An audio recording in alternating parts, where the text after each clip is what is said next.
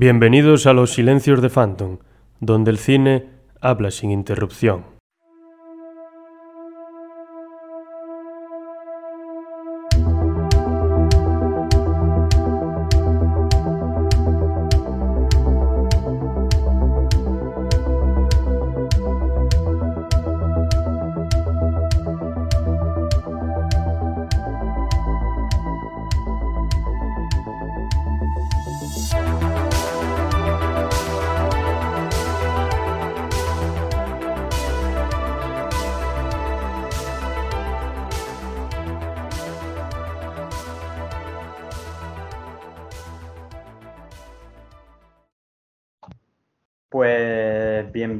Y bienvenidos a todas y a todos a los silencios de Phantom.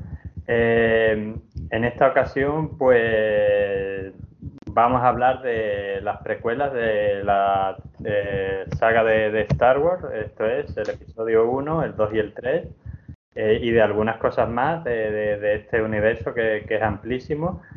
Eh, en esta ocasión vuelvo a, moderar yo, aunque creo que en el siguiente, que si, no recuerdo mal, va a ser el planeta de los simios, ya ahí nuestro amigo Rubén tomará eh, esa tarea, pero de momento pues en Star Wars, que aunque no sea un experto, pero es como dicen en inglés, y It's My Jam, es una cosa que me gusta, una de mis sagas favoritas pues estoy moderando yo. En cualquier caso, yo no podría hacer esto solo eh, y por eso eh, estoy aquí muy bien acompañado de grandes expertos. Aquí pues eh, llevando siempre la parte técnica el señor Rubén, nuestro filósofo de cabecera.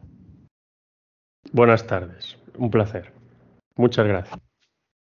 Luego también, como siempre, nuestro experto en cine, eh, probablemente el más cinéfilo de los cuatro que estamos aquí, el señor David Caribe. ¿Qué tal, compañeros, compañeras, compañeires? Y por supuesto, no podría haber unos silencios de Phantom si no hubiera alguien que estuviera en silencio y compartiera con nosotros su frivolidad bizarra aquí el gran The Phantom. Buenas noches, buenas noches. Y nada, para empezar, pues yo creo que, podríamos hablar un poco de los antecedentes de, de las precuelas, así de forma general. Yo, por ejemplo, eh, ah, diría, para empezar, la trilogía original es uno de, los antecedentes. Eh, pero también hay otras muchas cosas. Kurosawa, por supuesto, Samuráis en el espacio, pues algo basado en Kurosawa tiene que estar. Pero también yo veo aquí cosas tipo, pues, en todo este entramado político de que él te cuenta de la caída de la República, pues está desde la caída de la República Romana al Imperio hasta si te ponen la caída de la República de Weimar y el comienzo del nazismo, porque no nos olvidemos que el imperio un poco y un mucho son los nazis en el espacio, o sea, eso es un hecho. Entonces, pues es lo que veo yo. No sé, no sé vosotros qué veréis a lo mejor de, algún otro antecedente que se me pueda haber escapado que, de estas películas. Mira, yo eh, ya lo dije en el podcast pasado. Creo que los mitos artúricos en este sentido están mucho más pronunciados en, estas tres películas, sobre todo lo que se respecta a los, a los, a los Jedi, ¿no? No sé si pensáis lo mismo. Sí, hombre, relación tiene. A ver, lo de, por ejemplo, en la tercera película de las precuelas, la transición del régimen democrático que existía a luego el imperio, que se va haciendo de forma paulatina, sí, se van cambiando cositas poco a poco. Eso nos puede recordar a cualquier sistema en el que haya elecciones y votación. Al final llega alguien al poder que se presenta con unas ideas diferentes a las que realmente tiene, convence al pueblo y al final en cuanto llega al poder va ganando más cuotas de poder hasta que al final pues hace lo que hace. Como decía, no sé quién lo decía, que los que los fascistas de ahora son visten de traje y corbata, no son militares. Pues es un poco eso, que tiene que haber miles, casi millones de ejemplos. Vaya, hay una frase en el episodio 3 que me parece magnífica, que yo creo que representa un poco toda esta transición ¿no? que hablamos hacia el fascismo. Eh, creo que la dice Padme en el episodio 3 y es eh, algo así como, así muere la democracia, con un gran aplauso en el Parlamento, cuando el, el emperador ya está posicionado ahí y todo el mundo le, le alaba. ¿no? Es una, un apunte muy interesante de, de, la tercera parte, que me parece la mejor. Ya cuando lleguemos a esa hablaremos.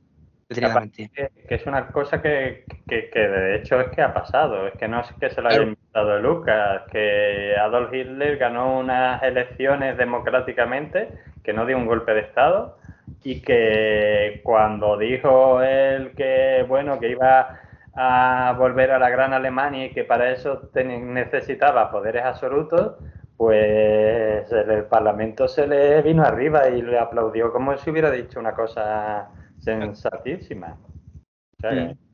Por desgracia. No sé... Sí, sí, continúa, continúa.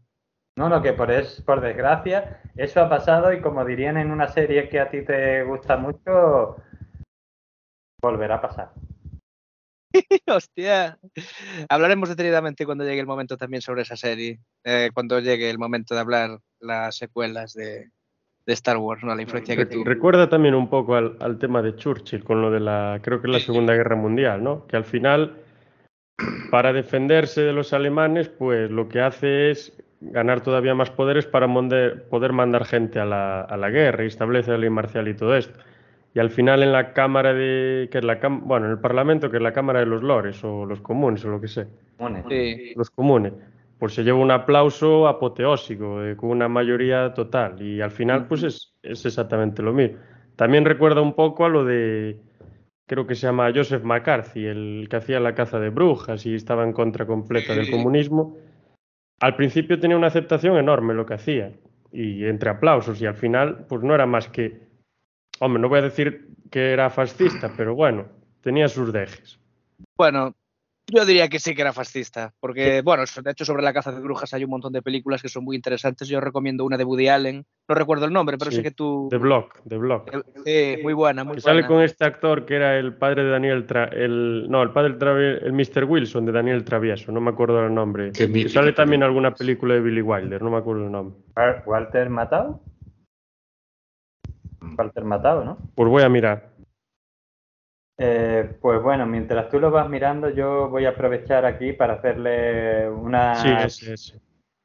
una preguntita. Sí, ese yo he visto muchas pelis de él, sobre todo con Jack Lemmon, que hacían una pareja, si os interesa, hacen comedias muy buenas de las clásicas, ellos dos. Pues yo voy a aprovechar para hacer unas preguntillas. Primero le voy a preguntar al señor Phantom voy a hacer una pregunta de esta trilogía y una cosa que se me escapó de, la otra. Eh, tú como amante del cine de terror en general y del terror clásico, eh, hay dos actores de terror clásico, uno que sale en el episodio 4, que es Peter Cushing, que hace del Moff Tarkin, y aquí eh, Christopher Lee, que hace del Conde Doku, que ¿Qué tienes que decir a eso? ¿Te, te gusta el papel que hacen en estas películas? No, no sé. Cuéntame algo sobre su participación en la saga. ¿Y cuál te gusta más? A mí personalmente, y porque tiene más fondo, Christopher Lee, evidentemente, hace un papel bastante mejor, creo yo, que Peter Cushing, porque, a ver, Peter Cushing no deja de ser como no es un cameo, pero tampoco es un gran papel el que hace la saga de Star Wars. Entonces, bueno, uh, me parece bastante más profundo el del Conde Dooku. Y creo que es el papel perfecto también, porque es Christopher Lee. Entonces, bueno, yo considero que lo mejor que pudieron hacer en esto es meterlo a él. Si querían darle miedo a un papel así como el que tiene él. Ahora, Peter Cushing tiene potencia. Al final, ambos son hijos, sin mal no recuerdo, de la Hammer, ¿no? Y compartieron mm. cartel en sí, muchas películas. No, ambos, también. ambos británicos también, ¿no? Sí. Pero que era el papel de Peter Cushing, no recuerdo cuál era. Esas películas las hace mucho tiempo. Era hacía de Van Helsing o. Sí, no. sí, sí, sí, sí, vale, vale, vale. sí, sí. sí. Personaje y, imprescindible también.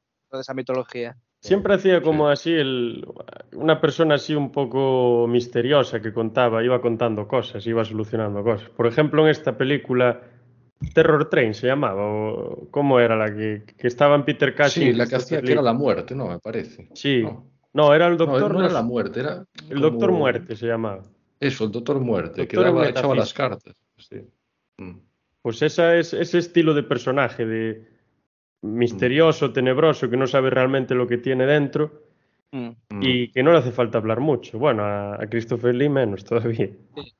Bueno, de hecho, Peter Cushing, yo recuerdo que en las secuelas llegaba a aparecer, pero muy por encima, ¿no? Ya no aparecía. O lo En veíamos aparece. Claro, sí, por eso, no era. El En Imperio escenas contraataca. contadas, no era. No, en que- el que contraataca no aparece porque supuestamente muere cuando Ah, vale, vale, sí, sí, es verdad. Destruye la, la estrella de la Estrella. muerte. Sí, sí. Sale en la, en la cuarta solo, entonces. No, ah, va, no, sale en Rock One, pero sale pero con CGI. eh, en CGI. Sí. Vale, vale, vale, sí. Luego en una serie de, de la que hablaremos, pues sale pero animado. Pero eh, bueno, voy a hacer ahora a ti, Rubén, te voy a hacer un- una preguntilla. Eh, estuvimos hablando otro día fuera de, de cámara sobre eh, los mitos mesiánicos y Anakin. Eh, ¿Qué nos puedes decir sobre eso? Y yo después contaré algo más de otros dos mesías que también podría haber en Star Wars. A ver, pues de lo poco que sé es que la historia que se cuenta de Anakin a través de todas las películas, sobre todo de la primera, la segunda y la tercera, o sea, de las precuelas de las que vamos a hablar hoy, es un calco de la historia de Jesús, solo que cuando él tiene que tomar las decisiones importantes en su vida, tiene la tentación ahí y él se deja llevar por la tentación. En el caso de Jesús, lo que nos cuentan es que no se deja llevar por la tentación. Podemos hacer una equiparación, por ejemplo, entre el diablo o el demonio o Satanás o como le queramos llamar y eh, Lord Palpatine. Él es el que tienta a Anakin, que sería Jesucristo, entre comillas. Pero en el caso de la Biblia, o sea, en el caso de Jesucristo, él no se deja llevar por la tentación y le da la espalda. Y dice, no, yo quiero hacer esto. Quiero seguir el camino de Dios porque lo amo, porque es mi padre, porque me gusta, bueno, por todos los temas que sé. Y Anakin, realmente, el, el diablo, que lo voy a llamar así, a Palpatine, le va tirando poco a poco la tentación.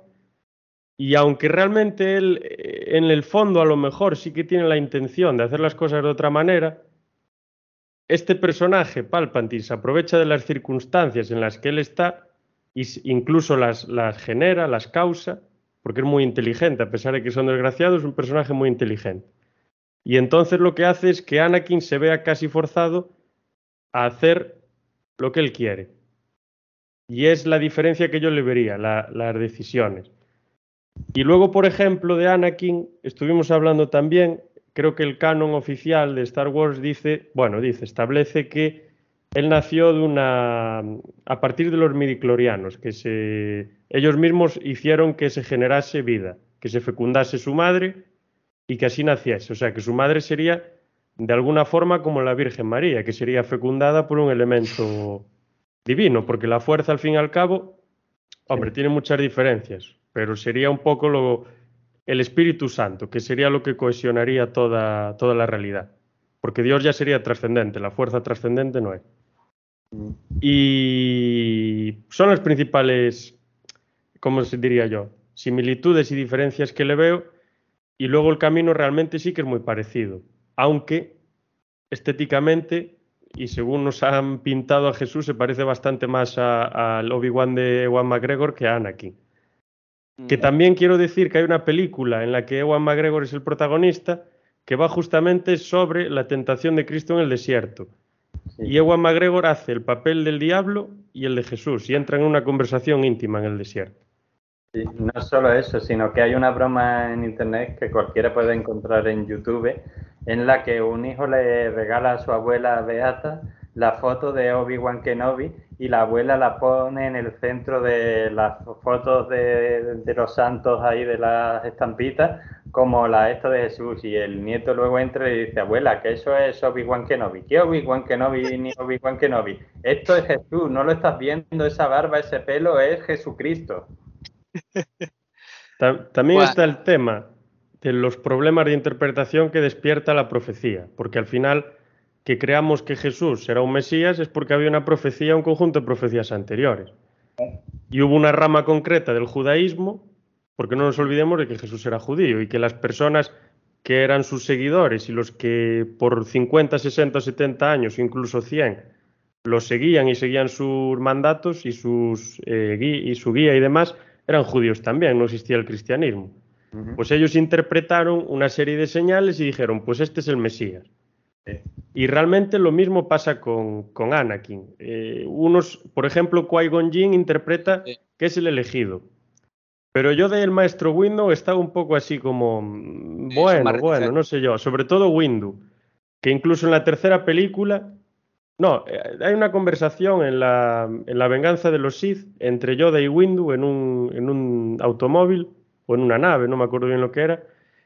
Creo que está Obi-Wan también, Obi-Wan le dice que es el elegido y Yoda dice algo así como la profecía haber podido ser mal interpretada o una cosa así. Y Windu lo refuerza. Creo que eso pasa al final de, la amenaza fantasma, si mal no recuerdo. puede ser, puede, sí, puede ser. cuando ya pasa todo lo que pasa con, con Liam Neeson, eh, sí que tiene una conversación sobre si tiene que entrenar a Anakin o no. Bueno, él se mantenía un poco fiel a lo que era su maestro, ¿no? Obi-Wan. Sí, y realmente Obi-Wan al principio tampoco está convencido, incluso le dice que es peligroso, que siente que tiene algo raro, que no sé qué, pero al final como que no sé si porque realmente establece un vínculo de amistad fuerte con Anakin, que yo creo que sí, que muchas veces le dice que lo amaba, que era su hermano, todo el tema, o realmente porque el vínculo tan fuerte que tiene con su maestro, con Qui-Gon Jinn, le hace pues seguir su legado. No sabría, o igual las dos cosas también. Y yo creo que es la segunda opción porque ya si estamos viendo la serie de Obi-Wan hoy en día, el tío pues nota, digamos que la presencia de, de, su maestro, ¿no? Y al final, claro, cuando pierde a su maestro, pues igual intenta rellenar ese hueco, ¿no? Con los dictados que le dio su maestro, ¿no? El padre siempre es el que marca la ley, ¿no? Tradicionalmente en las sociedades occidentales, bla, bla, bla, bla, bla. Yo creo que parte un poco de eso, ¿no? Sí, bueno, además, como son al final son samuráis, todo eso del deber, pues la obediencia a tu maestro y todo ese rollo, seguro que, que le influye a la hora de, de tomar esa decisión. Bueno, al final, al final sigue el código de los Jedi, o sea, haz caso a tu maestro en lo que te diga. Realmente es lo que está haciendo al principio. Sí, sí. Y antes de seguir y de hacerle una pregunta a David, que me tengo guardada para esto, dos cosillas solo.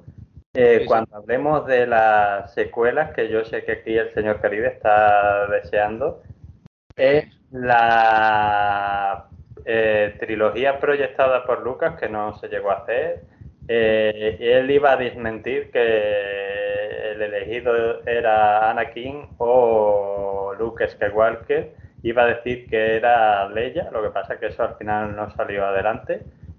Y la otra cosa que quería decir era lo, de Obi-Wan, que hasta hay un meme que me encontré antes de ayer mismo, buscando cosas sobre Star Wars, en el que dice parecidos entre Obi-Wan y Jesús, y dice eh, los dos tienen poderes, los dos vivieron hace muchos años, los dos pertenecían a un grupo de 12 y es verdad, podéis buscarlo en internet. El Consejo de los Jedi eran 12 personas y dice, y los dos fueron traicionados por un alumno suyo.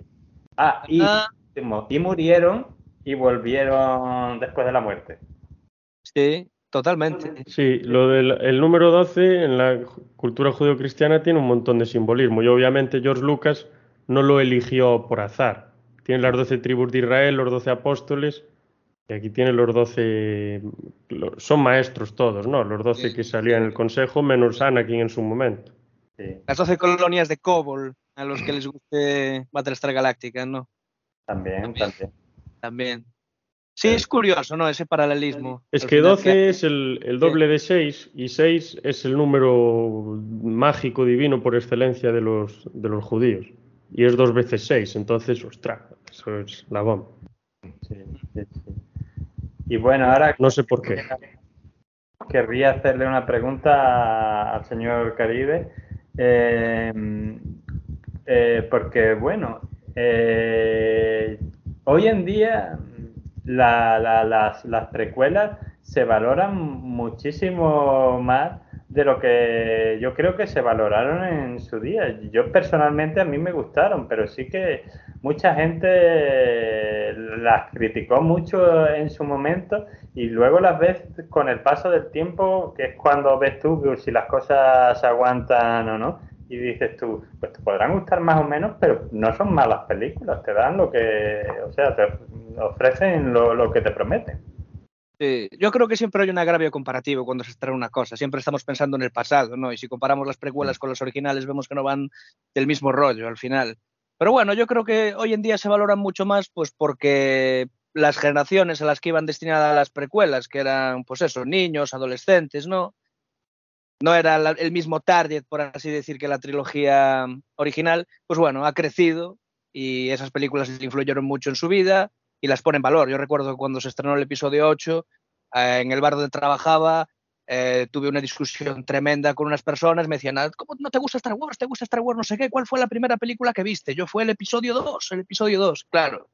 Es normal que identifiquemos esas películas con un periodo de nuestra vida que era más fácil, más feliz, éramos niños, ¿no? Y ahora que como pasa el tiempo, y vemos que las cosas ya no son como antes, que entramos de lleno en lo que son los problemas de la vida adulta y todo eso, pues valoremos más las cosas del pasado, ¿no? Pero bueno, eh, quiero decir, eh, las críticas en su día yo creo que vinieron precisamente por, por hacer un agravio comparativo, ¿no? no, son, no a mí no me parece que sean eh, mejores que la trilogía original. Bueno, igual que el, que el Retorno al Jedi, el episodio 3 me parece.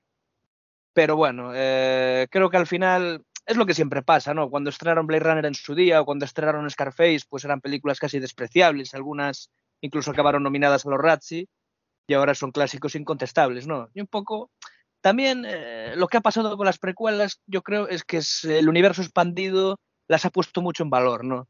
Y yo creo que eso también va a pasar con las precuelas, o con las precuelas, con las secuelas. Que cuanto más universo expandido tengan, eh, más se van a poner en valor. Quizá la gente de nuestra generación o tal no las valore tanto, pero los niños o esas personas que, bueno, adolescentes que crecieron con ellas en su día, pues dentro de 20 años también las vayan a poner en valor. Quiero decir que eso es algo que sucede o que suele suceder con muchas películas. Pero bueno, sabe Dios. También eh, sí que es verdad que hay cierta parte del fandom que es muy ortodoxo en ese sentido y que no que le cuesta aceptar ciertos cambios, ¿no? En ese sentido, las precuelas también introdujeron algunos cambios respecto al original. Y bueno, es normal que eso genere ciertas resistencias, pero con el tiempo yo creo que se van, se van dispersando, ¿no? por así decir. Sí. Es que eso, ahí también hay una cosa curiosa que muchas veces nos olvidamos, que por ejemplo las secuelas, la primera que se sacó en 2014 o... sí, en 2015. Bueno, Rogue One no es una secuela, es sería una, una entrecuela. Una, una entrecuela, que 2014 o 15 o 13, ¿cuándo fue? Sí, creo que por esas fechas. Claro, o sea, no puedes comparar Rogue One con el Imperio, con, o sea, con con Una Nueva Esperanza, que es la cuarta, ¿no? Mm. Que es del 77 o 78. No puedes comparar una mm. película del año 77 o 78 con una película del año 2015. Principalmente porque el público es diferente, el contexto en el que vives es diferente y la forma de hacer cine en que son casi 50 años es completamente diferente. Mm. La forma narrativa es, es todo absolutamente diferente y eso muchas veces nos olvidamos. Por ejemplo, comparas eh, la película esta, la serie del exorcista que salió en 2014 o por ahí, la comparas con la película original de 73 o 74. No tiene ni pie ni cabeza, o sea, eh, son completamente distintas. Es como si comparas la, yo qué sé, el Ulises con de James Joyce o como se llama este tío con, con, la, Odisea, de Homero, o sea, no tiene nada que ver. Bueno, bueno, fueron revolucionarias en cierto sí, sentido. Sí, sí, claro, pero que separa tanto, tantos acontecimientos y tantos años una obra de la otra, mm. que hombre, a ver, o compararlo obviamente porque está en el mismo universo, sí, pero tienes que saber a qué responde cada una y cuándo se hace cada una. Claro, y además yo creo que también eh, cuando hablamos de los episodios 4, 5 y 6 estamos hablando de películas, películas que son casi fundacionales, ¿no? que son las películas que establecen establece los pilares de lo que luego va a ser toda la saga y todos los mitos, los que crean creyentes, ¿no? Como la Biblia. Sí, incluso si haces películas igual que las fundacionales, no haces nada. Por eso me gustaría... Claro, me gustaría, de eso es un tema que me molaría tratar cuando hablemos de las secuelas, porque creo que precisamente ese es el conflicto que hay entre el fandom, el público, lo que queramos llamarlo, respecto a esas a la valoración de, también de esas películas, entre otras cosas. Sí, pero vamos, lo que pasa es que también eh, a veces tienes el problema de que si repites cosas, eh, malo porque te estás copiando a ti mismo, pero si metes cosas nuevas, malo porque estás rompiendo el canon. De hecho, se dio un caso que vale que no sea mi personaje favorito de, de, las precuelas, pero que la otra vez estuvimos hablando, por desgracia, de los fans tóxicos y de los haters y toda esta gentuza. Sí, he dicho gentuza. Y lo, lo reafirmo. Pues Mm, tío, que el actor que hizo de Jar Jar eh, estuvo a punto de suicidarse, quiero decirte. O sea, hasta ahí llega el odio. Y vamos a ver una cosa: que, que su finalidad es ser un personaje cómico, igual que en la trilogía original. Pues la mayor parte del tiempo 3PO estaba allí para que te rieses, porque por lo menos R2D2 hace cosas, pero 3PO Mm, en el retorno del Jedi y poco más. Lo demás es para que tú te rías. Y nadie dijo, oh, eh, se están cargando la saga, pero sale este personaje y hace risa y dice, no, esto ya no, no es serio. Digo, tío, es Star Wars, claro que no es serio. Y eso que era en CGI. Pero bueno, yo creo que esa maldición hasta cierto punto acompañado a muchos de los actores que han participado en la saga, ¿no? Porque recordamos que el niño que hizo de Anakin en la primera tampoco se acabara muy bueno. bueno, mm, no es que acabara muy bien, ahora vive de las convenciones y tal, pero joder, yo recuerdo que había dicho que había sufrido depresiones y tal. Hayden Christensen, hasta hace relativamente poco, y eso que tampoco lo hemos visto mucho hoy en día en, la serie de Obi-Wan, prácticamente mm. estuvo en la clandestinidad de, Hollywood, ¿no? Entonces, claro, y, y, lo que mismo le pasó a la chica esta que hacía de Rey, Daisy Ridley, ¿no? Hasta Adam Driver la cosa no llegó, porque Adam Driver ya tiraba por otros derroteros, pero claro, el problema de participar en una saga de esta envergadura, con tantos fans, o si podemos llamar de religiosos, ¿no? Yo siempre me acuerdo de aquel capítulo de Futurama, no sé si os acordáis de él, en el que eh, la tripulación aterrizaba en un planeta donde la religión era Star Trek, ¿no? Pues claro, cuando tienes tan asimilado todo el tema este es complicado, ¿no? Al final, porque siempre te van a encasillar. Y bueno, es el problema que tiene de participar en este tipo de sagas. Incluso Carrie Fisher, recuerdo que, que no sé si fue por Star Wars o porque la tía le daba todo, que estuvo muchos años desaparecida de, de las pantallas, ¿no? Ambas. ambas. cosas, ¿no? y aparte Carrie Fisher, ay, ahora no me acuerdo quién era su madre, pero era una actriz de las famosas del Hollywood clásico y al, al parecer su madre era no era una buena madre, no, no le dieron nunca el premio a madre del año y entonces pues digamos que eso también le influyó, pero sí, e, es, es complicado sobrevivir a la saga, pero bueno, una cosa es esa y otra cosa es que te hagan ahí bullying porque no les gusta tu personaje o porque, yo qué sé, pues no sé, pues no veas la película o echa cuenta a otros personajes, yo qué sé, 40. eso es curioso porque si te paras a analizarlo, realmente eh, la persona física que interpreta el personaje no es el personaje, no tiene nada que ver. O sea, a lo mejor Anakin o sea, Anakin Christensen en su vida real es el tío que menos llora del mundo. Pero claro, él es un actor y le pagan por interpretar un papel y lo interpreta y lo hace lo mejor que puede. Yo creo que lo hace genial, o sea, me parece un actor bastante bueno. Y me sorprende eso que dices, que haya estado tan apartado, apartado perdón. Porque yo le recuerdo Star Wars y, y, creo que una película más me quiere sonar que sale por ahí y ya, no le recuerdo más películas. Pero o sea, realmente mm. Christensen es la persona y luego Anakin Skywalker es un personaje que interpreta a Christensen que no tiene nada que ver con lo que ves en la pantalla. Y eso es algo que es súper obvio, pero que mucha gente es incapaz de pensar. O sea, te quedas, pero eres tonto, o sea, ¿qué te pasa? Christensen es Christensen y Anakin Skywalker es un personaje ficticio que le interpreta, no es él. ¿Por qué lo atacas a él? Yo creo que es ¿Porque que lo por- hace mal? No, porque lo hace bien. No, yo creo que porque destruyó, bueno, destruyó, digamos que desmitificó a Darth Vader. Un personaje tan, eso, tan icónico, ¿no? Una de las cosas buenas que tiene esta trilogía es que es de- des- desmitifica también. Vemos lo que hay detrás de Darth Vader. Y porque Darth Vader eh, en las películas antiguas es frío como el hielo, o sea, es un tío sin sentimientos. Y en las Eso sí. nuevas, Anakin es un, un loco efusivo, un, un caldo de, de sentimiento. Claro, le da más conflicto a un personaje que casi era, pues eso, una piedra, un psico-killer, básicamente, que no tenía emociones o que prácticamente durante toda la saga, hasta su inevitable momento de redención, pues no había mostrado. Sí, Como decía. Obi-Wan, tu padre es más una máquina que un hombre. Lo que Claro, decía. exactamente. Terminator. Totalmente. Pero bueno, y antes ahora de, de introducirnos en las películas, yo voy a hacer un breve comentario de, de una película, pero para eso, de una serie, perdón, necesito compañía, eh, que es la, eh, Las Guerras Clon, que como ha dicho muy bien David, ha ayudado a que mucha gente se reconcilie con las Yo la voy, a, la voy a ver. pues te la recomiendo. Además, voy a decir una cosa. Eh, tiene uno el final sin desvelar. Bueno, lo puedo desvelar porque realmente, como es una antología, eh, ahora lo contaré. Pero el final, buscarlo, lo podéis buscar en YouTube. En, ing- yo lo he visto en inglés. Es Bearing the Dead, o sea, B-U-R-Y-I-N-G, eh, T-H-E y luego Dead, de D-E-A-D.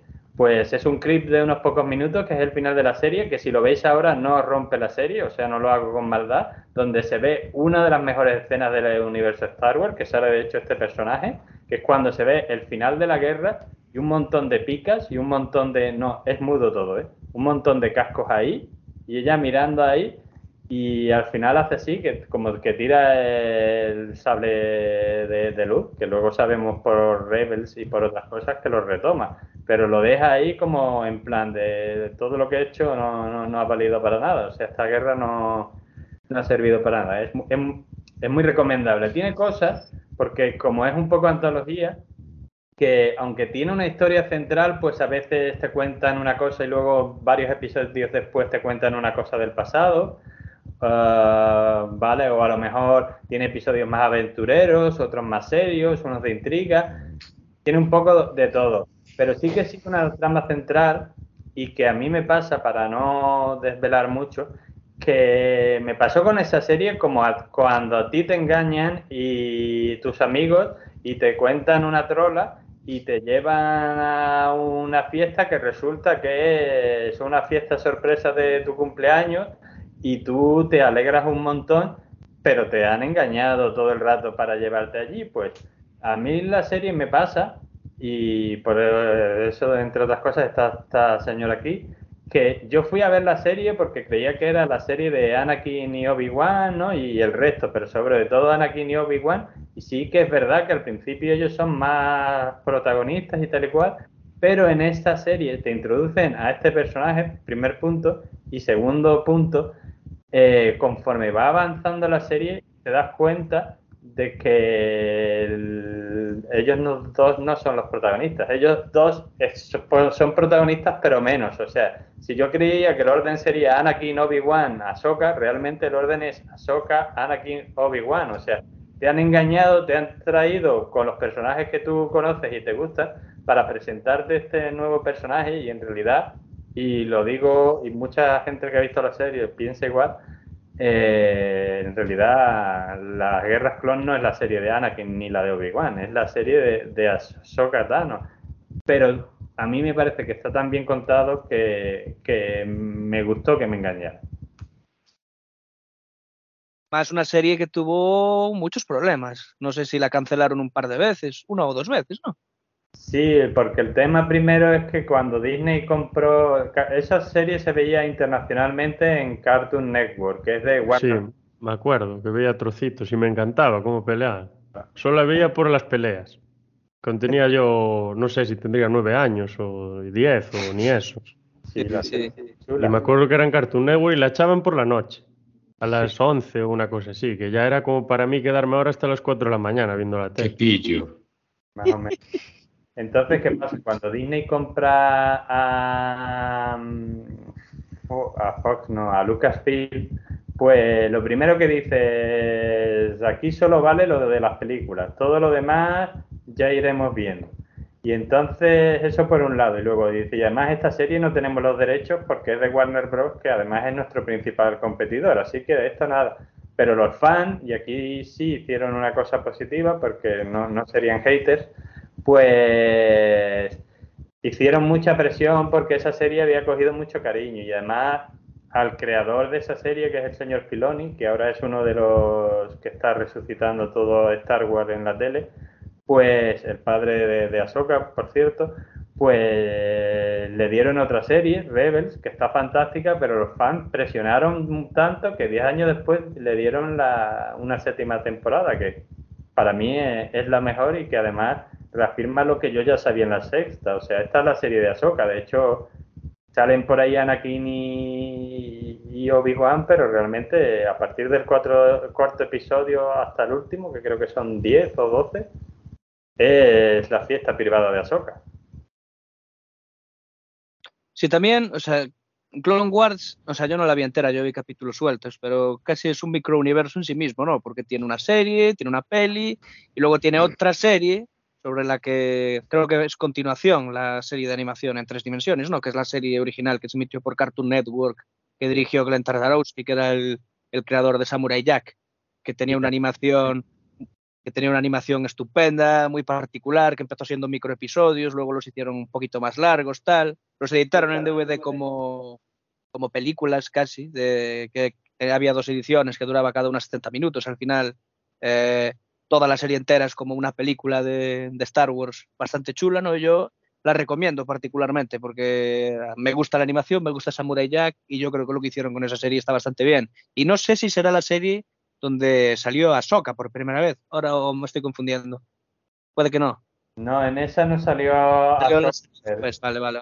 Sí, sí. Pero sí que, que la serie de Clone Wars de Filoni está muy inspirada en esa. De, de hecho, como también era de Cartoon Network, muchas de las cosas quedaron fuera de canon y una de las cosas que hizo Filoni, que mm, yo no sé, a mí me recuerda a, a mucha gente de, de aquí, a lo mejor a vosotros os recuerda a gente de Galicia que te dicen sí, sí, sí, pero luego hacen lo que ellos quieren, pues él dijo, ah, que esto no es canon, no te preocupes, ya introduciré, mi serie sí es canon, ¿no? Pues ya introduciré todo esto en mi serie y vuelve a ser canon. Audaces creadores, sin Sí. duda. Sí, sí. Y bueno, no, no, Didi. Eh, pues ya si, si queréis recomendaros mucho esta serie, sobre todo la séptima temporada, la que se ha hecho después de eh, 10 años después y tal, a mí me parece bestial.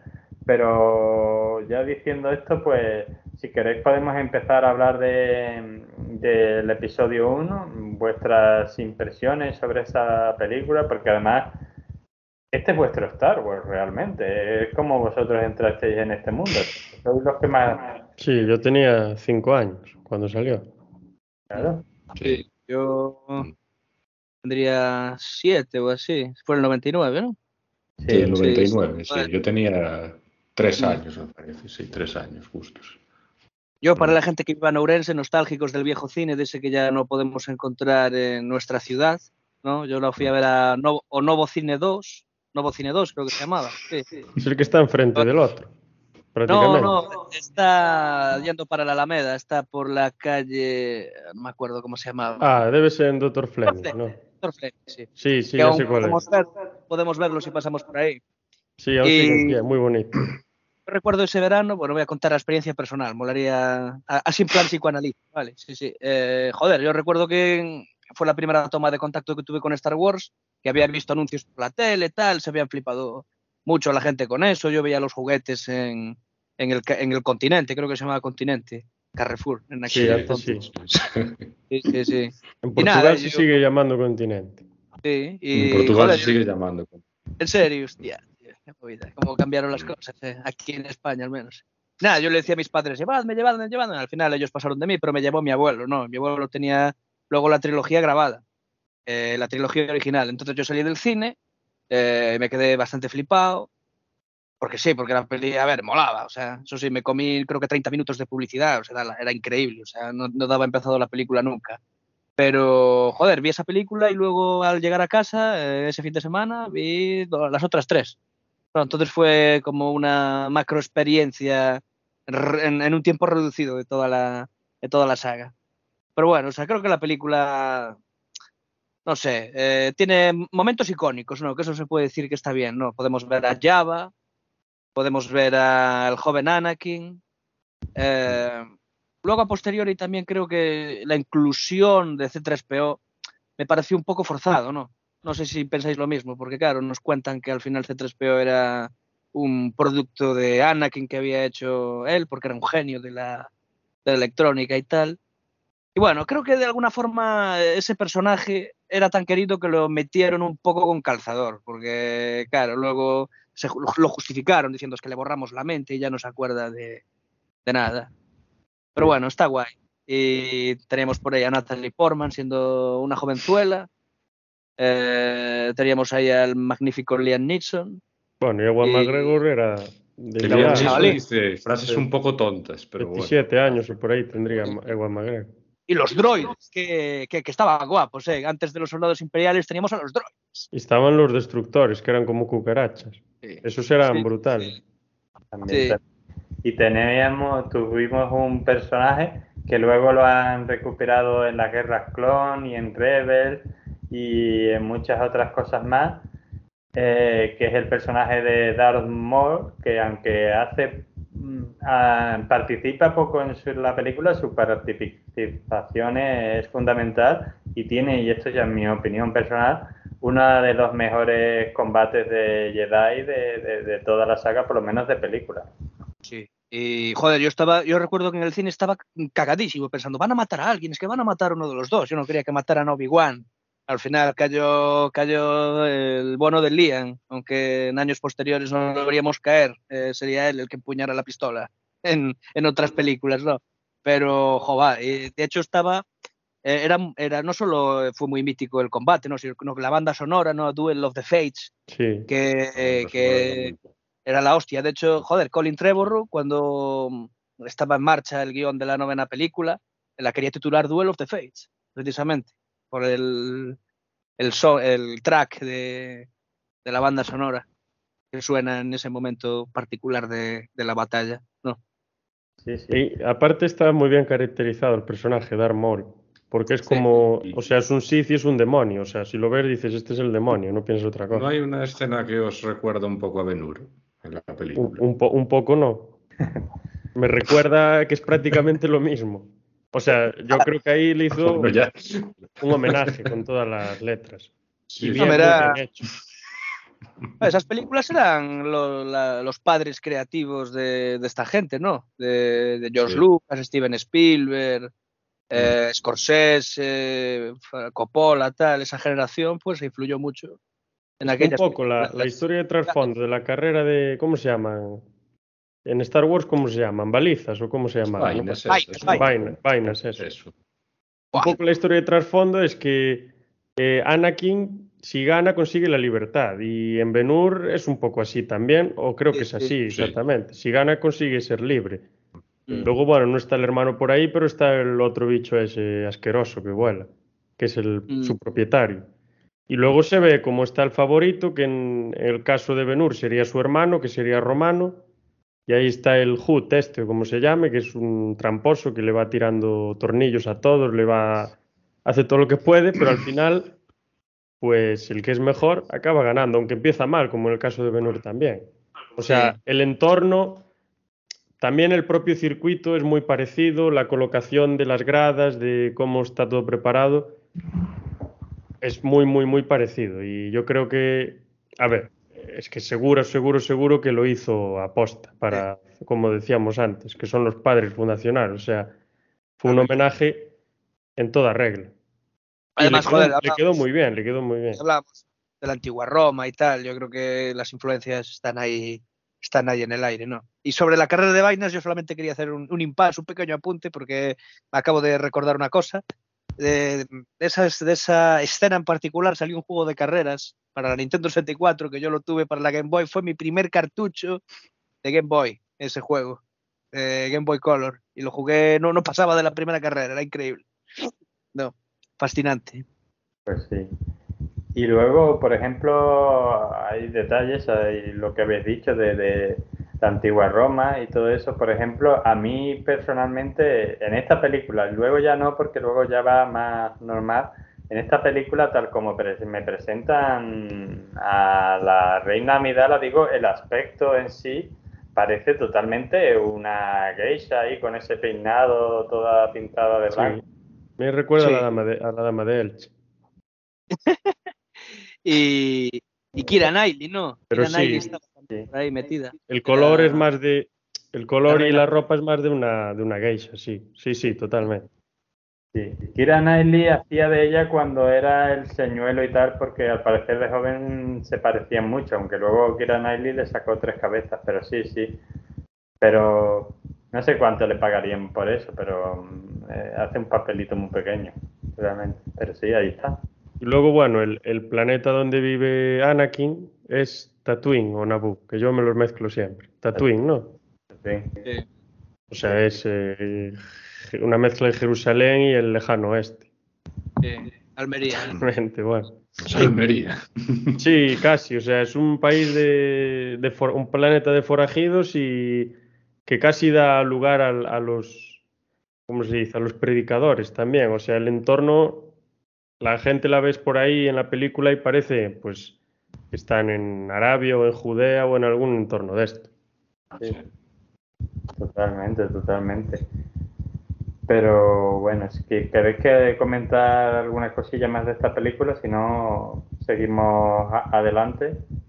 Ah, lo, positivamente quería decir que es, yo creo que es la primera película que hace como un poco de metafísica de, de, Star Wars, porque en las tres anteriores se habla un poco, pero yo creo que es más desde un punto de vista moral, como algo más con una guía práctica, ¿no? Haz esto, haz lo otro, porque esto es mejor, esto es peor. Pero, y de la fuerza se dicen tres cosas, o sea, la fuerza está ahí, trasciende la muerte, no sé qué, no sé cuánto, y ya. Que no está mal, o sea, cada película es a su manera. Una película no tiene que hacer metafísica, no es necesario. Pero en esta primera, a partir de que encuentran a Anakin, pues van explicando un poco cuál es la estructura que subyace todo el universo, ¿no? Que la fuerza que es la que une todos, a través, que une todo, perdón, ese elemento que cohesiona, que sería como una especie de pegamento, un acuerdo, lo que sea, y que une a través de la simbiosis que tienen los milicrodianos, o como se diga, que siempre lo digo mal, midiclorianos, o bueno, con las células vivas de los cuerpos. Yo no sé, creo que eso podía haberse dejado un poco más en el aire, ¿no? Porque al final, al, al darle una Puede explicación ser. Científica, entre comillas, ¿no? De que la fuerza viene de esto, tal, se le quita un poco la mística.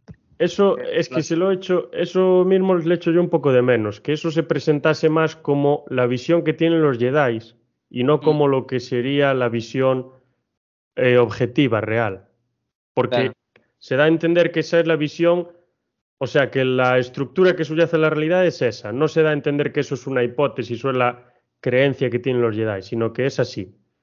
Mm. Y eso sí que se lo echo un poco de menos. Pero bueno, también quiero decir, es una película, o sea, no es un tratado de metafísica ni nada. Mm. Pero, Pero bueno, a lo mejor en estas nuevas, en las secuelas, sí que se pone un poco en entredicho todo, todo eso, ese tema. Y hay una escena que es genial, bueno, cuando hablemos del episodio 8 lo estoy deseando. Eh, joder, la que Anakin le explica, Anakin, hostia, Luke le explica a Rey realmente cuál es eh, el fundamento de la fuerza, ¿no? En una escena donde casi es, no sé, eh, catárquica, por así decir, es, es increíble. Y le dice, no, la fuerza no es propiedad de los Jedi, la sientes, sientes la fuerza, estate atenta a lo que hay a tu alrededor y tal.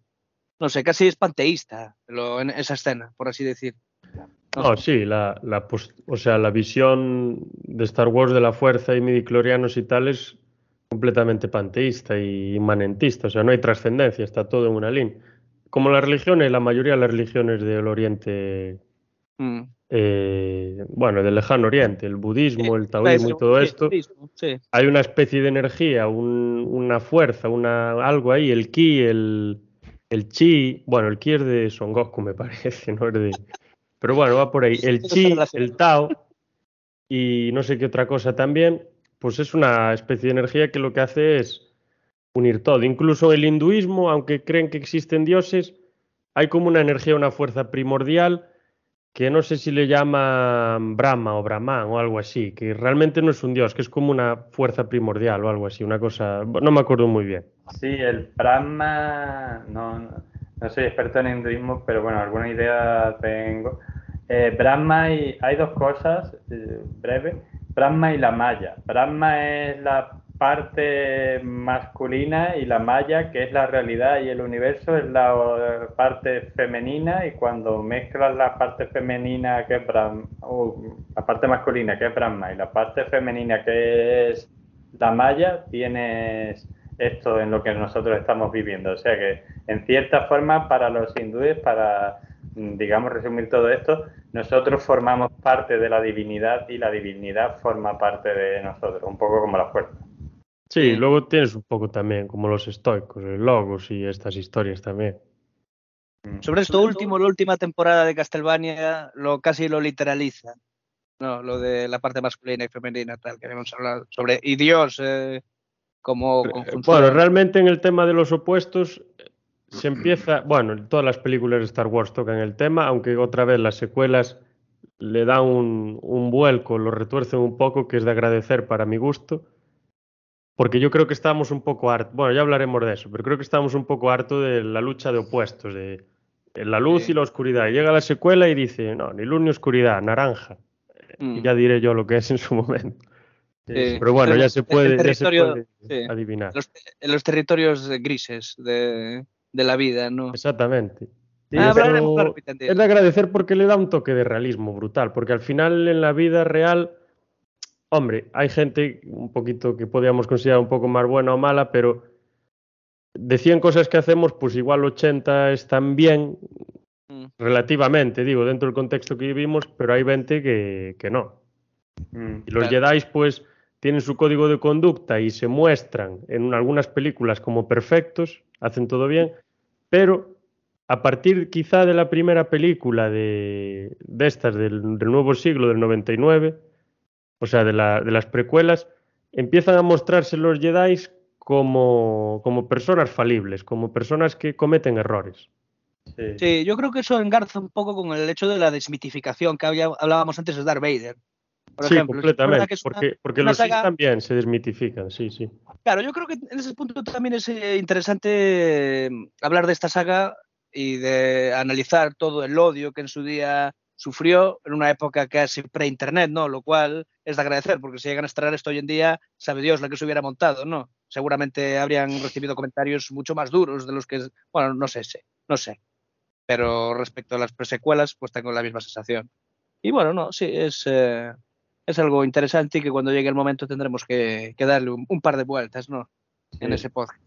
De hecho, no quiero quitarle la ilusión aquí al señor David Caride, pero la primera persona que abandonó la Orden de los Jedi, spoiler grandísimo de la serie, fue Ahsoka Tano y además fue un, en plan, como decimos aquí, y os vais al... Ahí, ¿vale? Ah, fantástico, fantástico. Claro, porque al final, ¿no creéis un poco que los Jedi se representan? No, no voy a decir que sean como una especie de secta, ¿no? Como una especie de no, lo sé, como, Un, como, un, grupo cerrado. A ver, depende de lo que consideremos. Parece un conjunto de frailes, o sea. Sí, no, casi unos religiosos y tal. Sí, parece, una orden religiosa militarizada. Que luego tengo yo ahí mis serias dudas con el tema de matar. Porque en las tres primeras, en las, en las precuelas sí que matan los Jedi. Incluso Obi-Wan mata a Darth Maul, lo corta a la mitad, o sea, tiene que matarlo. Incluso a los clones los matan. Cuando Yoda se revela, cuando le van a matar, le corta la cabeza a dos. A Jango Fett. No, hablaremos de eso. Y a, muchos más, o sea. Y lo ven como algo normal. Entonces, pero luego como que medio se arrepiente Yoda a veces. Y, los, y el maestro Windu parece que está dispuestísimo. Ah, mira, le corta la cabeza a, a Jango Fett, al padre Boba Fett. De verdad, en el coliseo ese. Sí. Me meto un tajo y se la vi. Y lo Sí, que sí. no sé realmente es si en el código de conducta de los Jedi matar está prohibido o si, dependiendo de las circunstancias, se puede hacer o si en un momento estaba prohibido y luego en otro momento no. O al revés. No Eso está, es algo que no, no tengo claro. no está prohibido. Lo que no puedes matar sin ningún motivo. O sea, tú ves a un señor ahí por la calle y lo coges y lo matas, no. Pero si estás en una guerra o te atacan o tú tienes la misión de defender a alguien o algo y hay una persona que pues es la única forma de pararlo, lo, lo puedes matar. Otra cosa es que luego, igual que Yoda, en la, en la trilogía original, pues decía, la guerra no te hace grande. O sea, puedes tener tus remordimientos, claro que sí, y tu trauma incluso, porque has matado a personas. Pero no, no está prohibido matar. Lo que está prohibido es matar sin razón, Claro. Es entrar en el lado oscuro. No. realmente. Sí, supongo que sin razón y en circunstancias de superioridad. Pues si tienes a alguien de rodillas en el suelo, pues coger y, y- matarlo, por ejemplo. Eso sería incorrecto, estaría prohibido. Bueno, antes de pasar a la, a la siguiente película, eh, para los espectadores que nos oigan, que seguramente, o los oyentes que nos oigan, que, se- que seguramente no lo sepan, eh, hay, hay una parte del canon de Star Wars en la que ah, se ha planteado un poco que el emperador era como el padre de Anakin.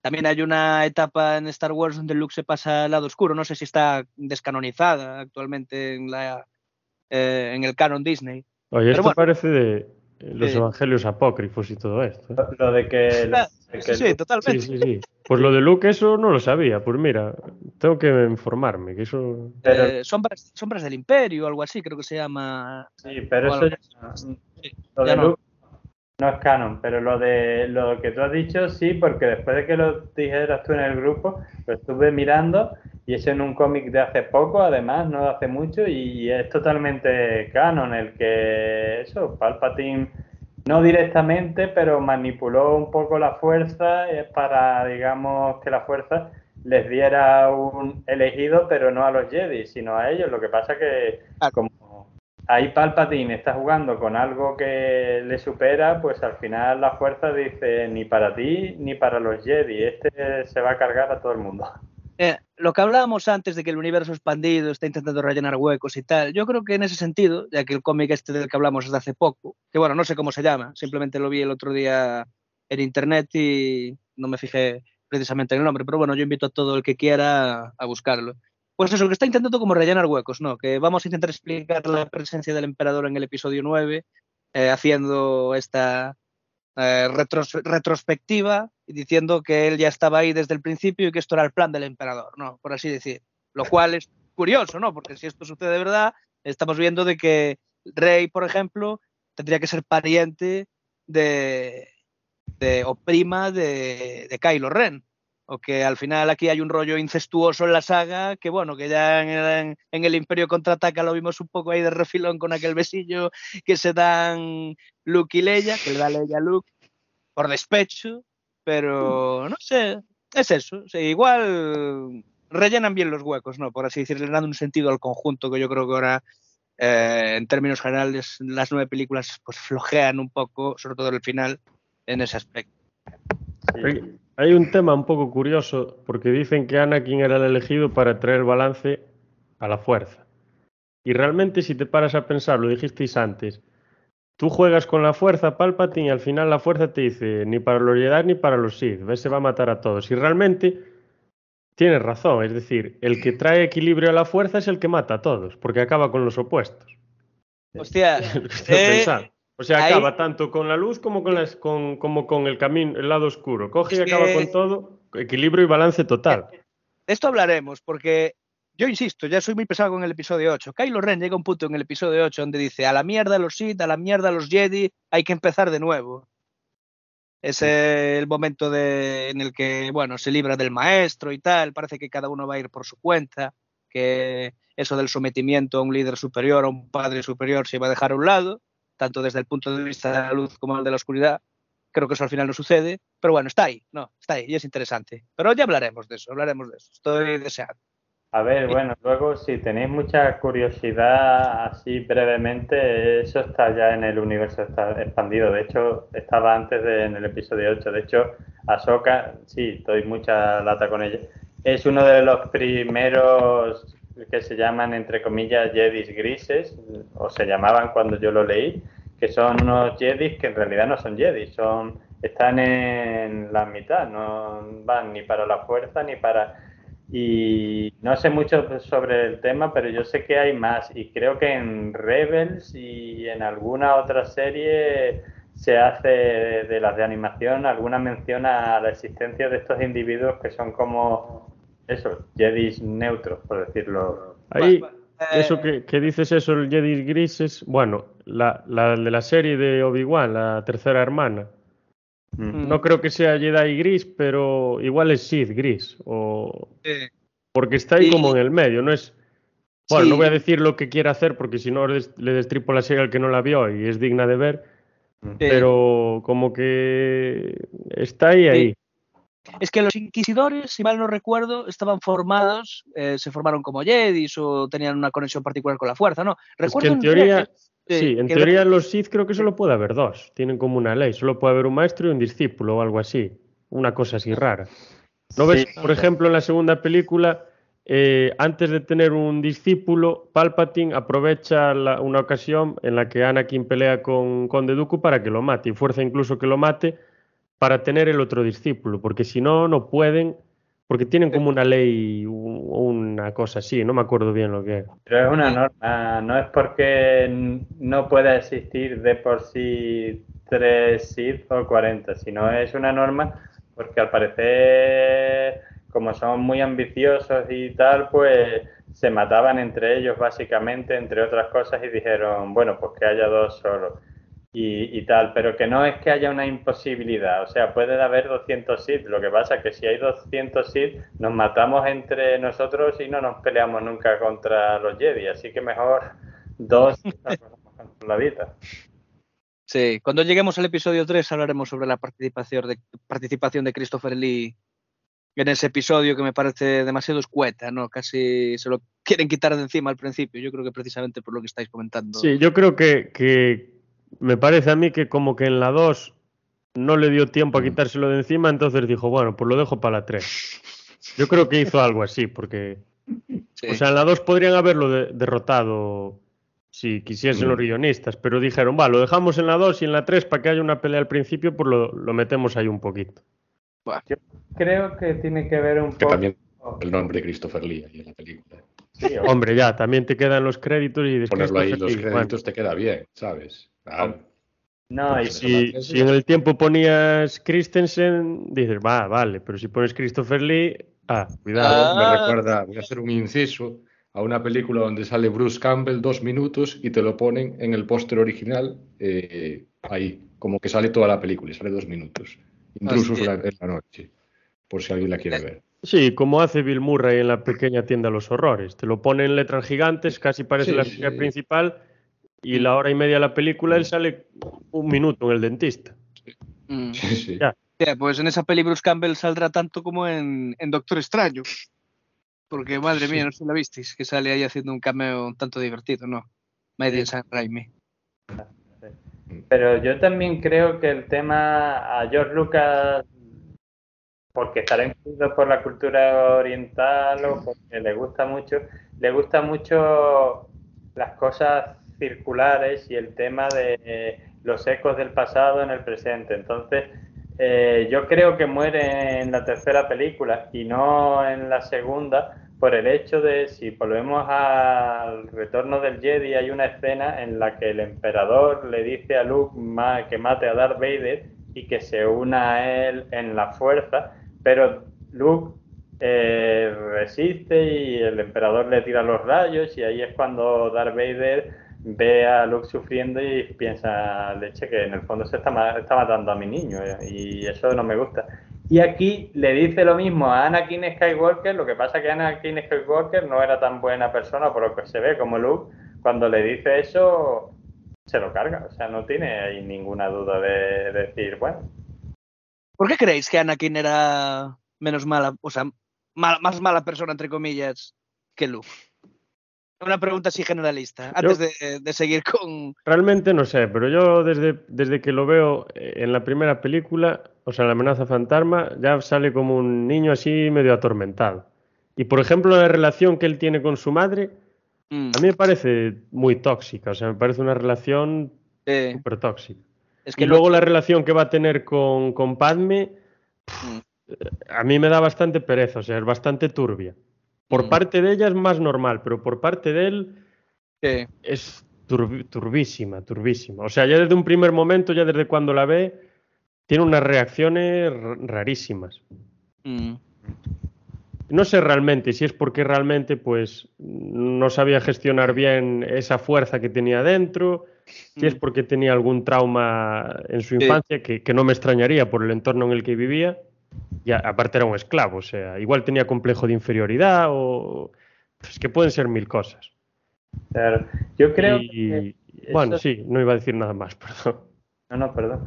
Que yo creo que eso se ve un poco en la serie de Obi-Wan sin entrar en el argumento, ya eso si acaso cuando hagamos el otro de Star Wars que haya acabado, pero hay una cosa en este último episodio que le dice Obi-Wan de que tiene necesidad de probarse a sí mismo. Yo creo que a lo mejor lo que tú has dicho, porque era esclavo o porque siempre eh, ve impedimentos en la vida, tiene esa necesidad de demostrar que es el mejor, o sea, la ambición. Y la ambición hasta cierto punto está bien, pero a partir de cierto punto, pues la ambición se lleva al lado oscuro.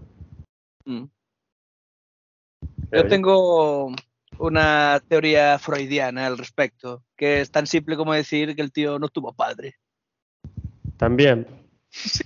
puede ser. Y, y si- incluso hay algo que le veo yo con, con Padme, sobre todo en la tercera película, porque es luego de que maten a la madre, que como está obsesionado con que no la quiere perder, no quiero que te pase como a mi madre, te quiero proteger, bla, bla, bla, bla, bla. Y es como que, igual como que quiere una madre nueva o algo así. Sí, es una transferencia. Es- inconscientemente quiere algo así. Porque realmente Padme le saca. A ver, tienen sus relaciones y sus cosas, pero Padme le sacaría Saca- siete u ocho años, o Sí. seis, o no sé cuánto. Aquí un, un Edipo inconcluso. No, al final, claro, siempre busca en la pareja lo que le faltó de la madre que dejó atrás, ¿no? Eh, para rellenar ese hueco, ¿no? Los cuidados, el cariño, el amor. No, sí, ese, yo creo que está en ese sentido, en ese sentido es muy, muy edípica, por así Total. decir. Totalmente. Y bueno, yo antes de, de- de pasar al episodio 2, os voy a hacer una, una recomendación de una cosa que voy a contar muy brevemente. Eh, Lo podéis ver en Disney Plus, lo tiene. Eh, y si no, pues bueno, como yo no soy el propietario, cada uno que lo vea donde sea en internet, que a mí no me pagan. Eh, a no ser que Disney Plus quiera pagarnos dinero por esto, que entonces yo digo, el que, el que lo vea Sí, pirata, Si lo quiere sponsorizarnos, no hay problema. Mándale un email, Rubén. El, el- el podcast se llamaría Disney Plus, Los Silencios de Phantom Disney Plus. Sí. Sí, sí, el patrocinador ahí. Y Phantom llevaría las orejas de Mickey Mouse. Sí. Eh, eh, en Disney Plus hay una serie de cortos que me parecen muy interesantes de, de Star Wars que se llaman Star Wars eh, Visiones, creo que se han llamado aquí, que son cortos, eh, no están fuera de canon ni están dentro, son que se han llevado a estudios de animación japonesa y les han dicho hacernos cortos sobre Star Wars. Son, no me acuerdo cuántos eran, son como, no llegan a 10 creo cada uno independiente, son historias que puedes ni siquiera saber de Star Wars y verlas y te pueden gustar. Lo que pasa que si, si has visto Star Wars, pues sabes de qué hablan, pero no salen personajes conocidos ni nada y son cortos, 10 minutos, 15 minutos. Yo os lo recomiendo aquí a los tres porque se ve casi de un tirón y, y es bastante eh, entretenido. No, no, hay, no hay uno sobre Saifodías o algo así, me quiere sonar. No. O eso es en las guerras clon, porque me suena que hay alguna serie. Me suena que era Star Wars Vision donde se le dedica un capítulo o algo así a Saifodías. No, yo creo Que que era. No me acuerdo bien si era maest- medio maestro de Qui-Gon Jinn o no me acuerdo bien lo que. Yo creo que eso es en las guerras clon, pero Ah, eran las guerras clon entonces, sí, sí. en Visiones son cortos independientes, o sea, son historias, yo no conozco allí a ningún personaje, de, quiero decir, de, Visiones y tal, pero bueno, está bien, es muy entretenido y, ya digo, es cortito y se puede ver. Y ya he dicho esto y, y hecha la, promoción, eh, pues si queréis pasamos al episodio 2, eh, el ataque de los clones, que también tiene ahí su momento eh, romano en la parte de, la pelea de, del anfiteatro y bueno, otras cosillas que, bueno, no sé qué, qué me podríais decir vosotros de esa. El abuso del CGI, sobre todo. Sí, sí, estoy totalmente de acuerdo. Y de hecho es la primera vez que vemos a un Yoda por CGI, porque si no lo recordamos bien, en el estreno original de La amenaza fantasma, Yoda era un animatrónico y ahora mm. está en CGI. Y de hecho, en las posteriores ediciones de La amenaza fantasma es el Yoda con CGI. Entonces. Esta película es del año 2002. 2002. A ver, visto, visto ahora el Yoda ese, se nota raro. Mm. Pero bueno, ya mm. puede pelear, por lo menos, porque antes, como era un muñeco, no podía hacer nada. Claro. Y le cambia, bueno, supongo que el actor que, lo, que le pone la voz es diferente, porque la voz le cambia un poco. Y ya yo creo que cambia Yoda, quizá porque sea más joven y ya y esté más metido en el meollo, es bastante más serio, se toma las cosas mucho más a pecho y se preocupa más. Cuando es mayor ya y está en ese planeta perdido él solo, es como un bufón prácticamente, o sea, es un, un tío que está haciendo el tonto todo el rato. Tiene sus cosas serias también, pero la mayor parte del tiempo es eh, estilo socrático, ¿no? Está haciendo el tontito todo el rato. Pero luego, en estas tres películas es mucho, mucho más serio. Claro, claro. Aunque tiene sus momentos también de especiales. Mm. Pero yo le veo una, una, personalidad muy curiosa, porque es. En las, en las películas antiguas lo veo muy. Bueno, creo que salen una solo. Lo veo muy, muy seguro de sí mismo. Mm. Pero en estas que tampoco pasaron tanto años, tantos años. Aparte, él vivió 900 años, para él 50 o 40 años serían como para mí 3 o 4. Mm. Pues lo veo muy dubitativo, o sea, que no está seguro absolutamente de nada. Quizá por el tiempo en el que le toca el que le toca vivir, que es un tiempo convulso de cambio constante, entonces como que se está replanteando todo y no está seguro realmente de si están haciendo bien, si no, y de lo que está pasando políticamente, si tienen que meterse a influir políticamente, si tienen que apoyar a uno o a otro y todos estos temas.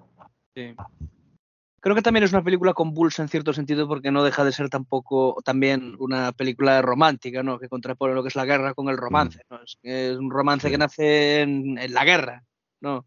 Mm. Y sí que es verdad que tiene escenas que son muy acarameladas y tal, que bueno. Eh, de todas formas, Natalie Portman yo creo que pierde bastante encanto con respecto a la primera película. Me parece. Pero bueno, eso para gustos ¿Encanto en qué sentido? ¿Eh? ¿Encanto en qué pues sentido? Pues en como el personaje. ¿eh? ¿Cómo? ¿En qué sentido? ¿En, que está menor guapa o en que interpreta peor su papel? Yo creo que lo segundo, que interpreta peor su papel.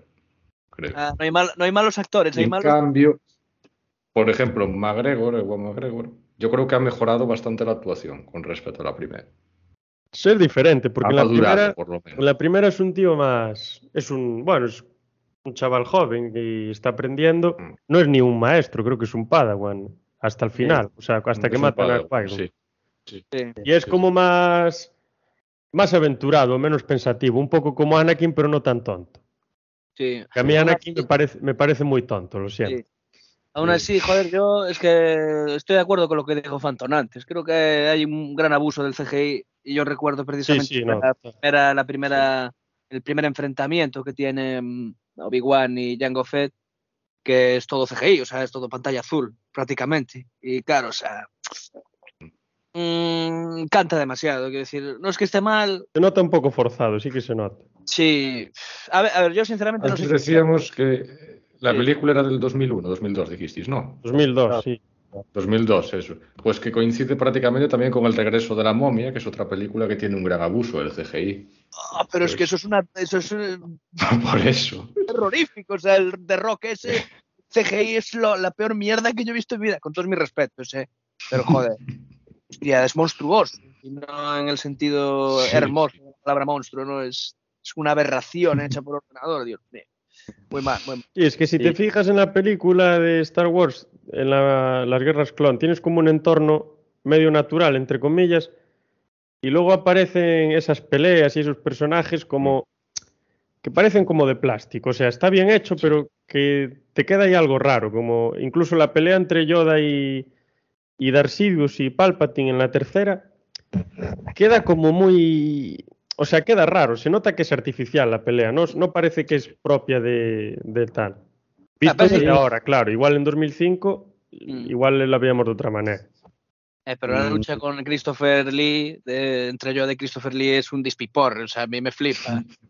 Ese es el enano saltarín, era es el señor Miyagi dando da, da de leches. o sea, ¿Cuántos es, saltos mete ahí? es increíble. El tío está ahí con un bastón y de repente pim pam pum. Me encanta, me encanta. Esa escena me encantó.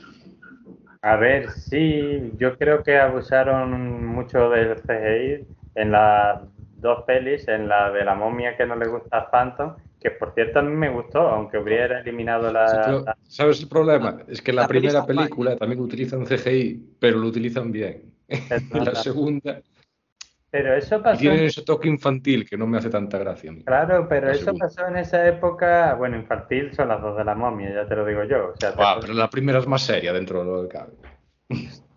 sí, vale, bueno, Sí, mezcla algo de terror por ahí, un poco, ¿no? Un poquito de terror.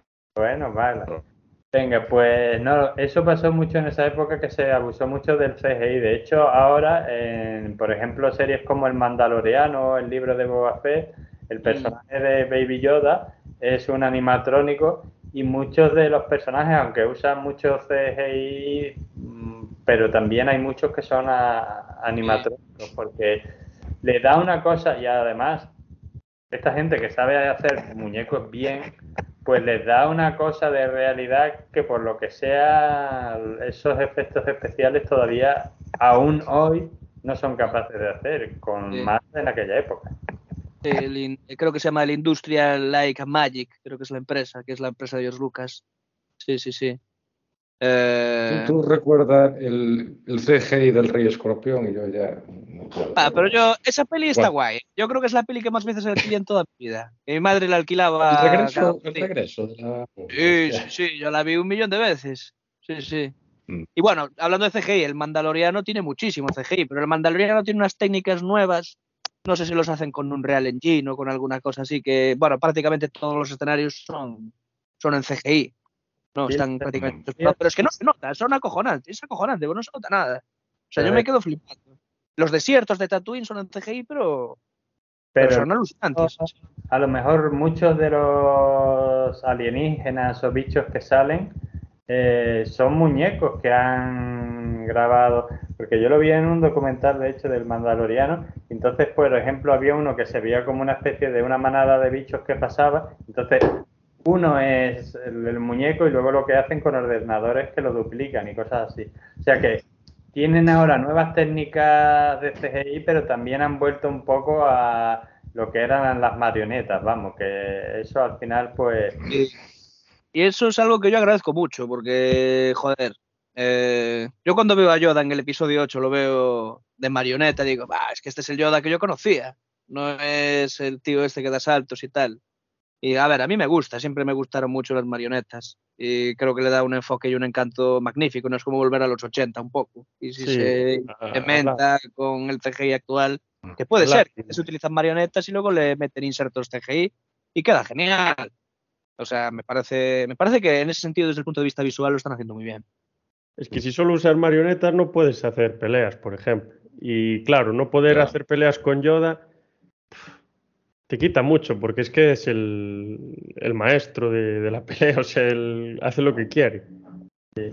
Es que yo, inclu- todas las peleas que le veo a Yoda, veo que no está nunca al 100%. Y se nota cuando está peleando.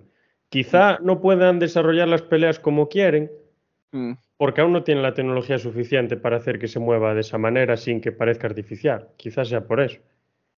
O sea, en el momento, en la, en la de 2002 y la de 2005, las películas, igual no tenían Claro.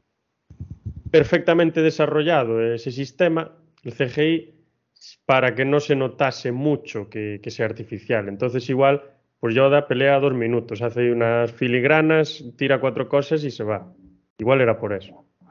O quizá no quiera pelear, nunca se sabe. También, también. El que le gusta sí. pelear es el maestro Windu, que suelta, a- desenvaina el sable como a la mínima.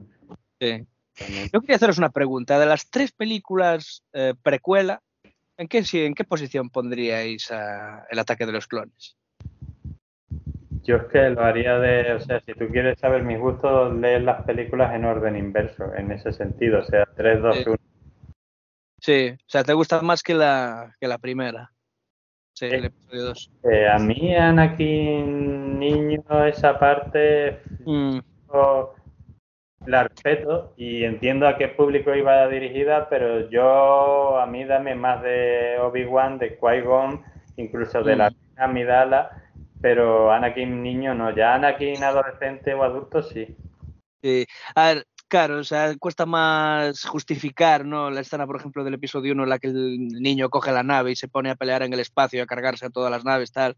Pero bueno, mm, Mm. Tú lo ves en la segunda parte, lo ves en aquella ciudad que parece Blade Runner, pero metida de esteroides eh, hasta el final, y lo ves haciendo cabriolas ahí, saltando de coche en coche y persiguiendo a aquel, a aquel bandido, ¿no? No Sí, me acuerdo el, la el escena, que era francotirador. el asesino, ¿no? Que quería matar a, a Padme, ¿no? Recuerdo. Sí, que lo había mandado Sí, Jango ¿Cómo se llamaba? Sí, sí. Eso. El, el mercenario era Jango Fett y había mandado a este con un dardo especial. Un, un veneno iba, sí. Sí, que solo lo hacían en no sé qué parte del sistema planetario, que no salía ni en los mapas, que lo habían borrado. Mm. Sí, ti- tiene escenas guays, eh. Tiene escenas guays. Hombre, Y Pero yo- luego lo matan como la mafia también a ese hombre, ¿no? En plan, le lanzan sí, antes de que diga nada lo matan, sí. como la mafia, tal cual. Sí, sí, tal cual. O sea, es un mercenario. Sí. Mm. Y Ya ahí sí que. Se pone la cara toda arrugada ahí, desagradable ahí. Buen veneno le metieron ahí. Y luego además se ve un poco en esa esta película, en el ataque de los clones, se supone que Coruscant, que es la ciudad, el planeta, es un planeta entero que es una ciudad, que bueno, ya, en fin, pues se supone que es todo el futuro y todo muy precioso y tal, pero te enseña la suciedad que hay en la brillante capital imperial, o sea, por encima, por debajo de, de esos palacios oficiales y de donde están los políticos están las callejuelas donde te pueden eh, pegar un tiro y matarte. De hecho, en una de las escenas a Obi-Wan le ofrecen droga, que es cuando le dice... Sí, algo, Dead Sticks, que le llaman o algo así. Sí, sí, sí. No, no me quieres vender Dead Sticks. Quieres ir a casa y replantearte tu vida. Claro. Eso es la parte noir de Star Wars, casi, ¿no? Sí. Esa ciudad, esos suburbios, esa oscuridad, toda la morralla que hay ahí, la ambigüedad moral, que ya hablaremos del noir en su momento, pero creo que la representa un poco. Es Sí. que la grandeza, creo, de toda la saga es que es capaz de representar casi todos los géneros del cine en una película, o por lo menos los más destacados.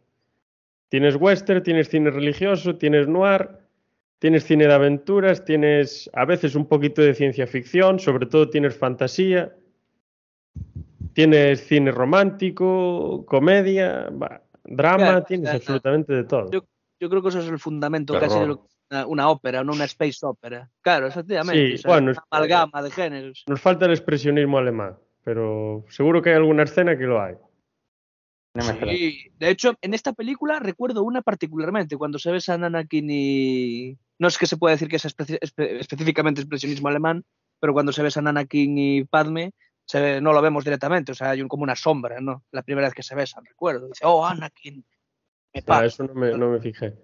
Sí. Luego hay, por ejemplo, hay esas, algunas ciudades que salen que tan futurísticas, perdón, tan futuristas, se parecen a, a la, a la de Metrópolis, a la de- creo que es Fritz Lang, el, el director. Se parecen bastante.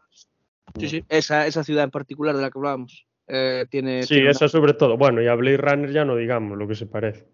Ah, Muchísimo. es un calco. Claro, es un, un crisol donde hay un mejunje de, de todas las mitologías del cine y de la historia de la humanidad. Ahí muy, muy interesante. No, yo creo que por eso esta saga ha resultado eh, tan conmovedora para tanta gente durante tantos años, ¿no? Además de por las evidentes eh, eh, apuntalamientos narrativos que ha tenido y la forma de contar historias que ha pues, derivado en otro tipo de, de, sagas como Marvel y tal, pues yo creo que está en eso, ¿no? Que es capaz de contar todo. Y Marvel también hace un poco lo mismo, ¿no? También coge muchos géneros y le da un par de vueltas, ¿no? Los ajusta un poco a sus leyes y tal.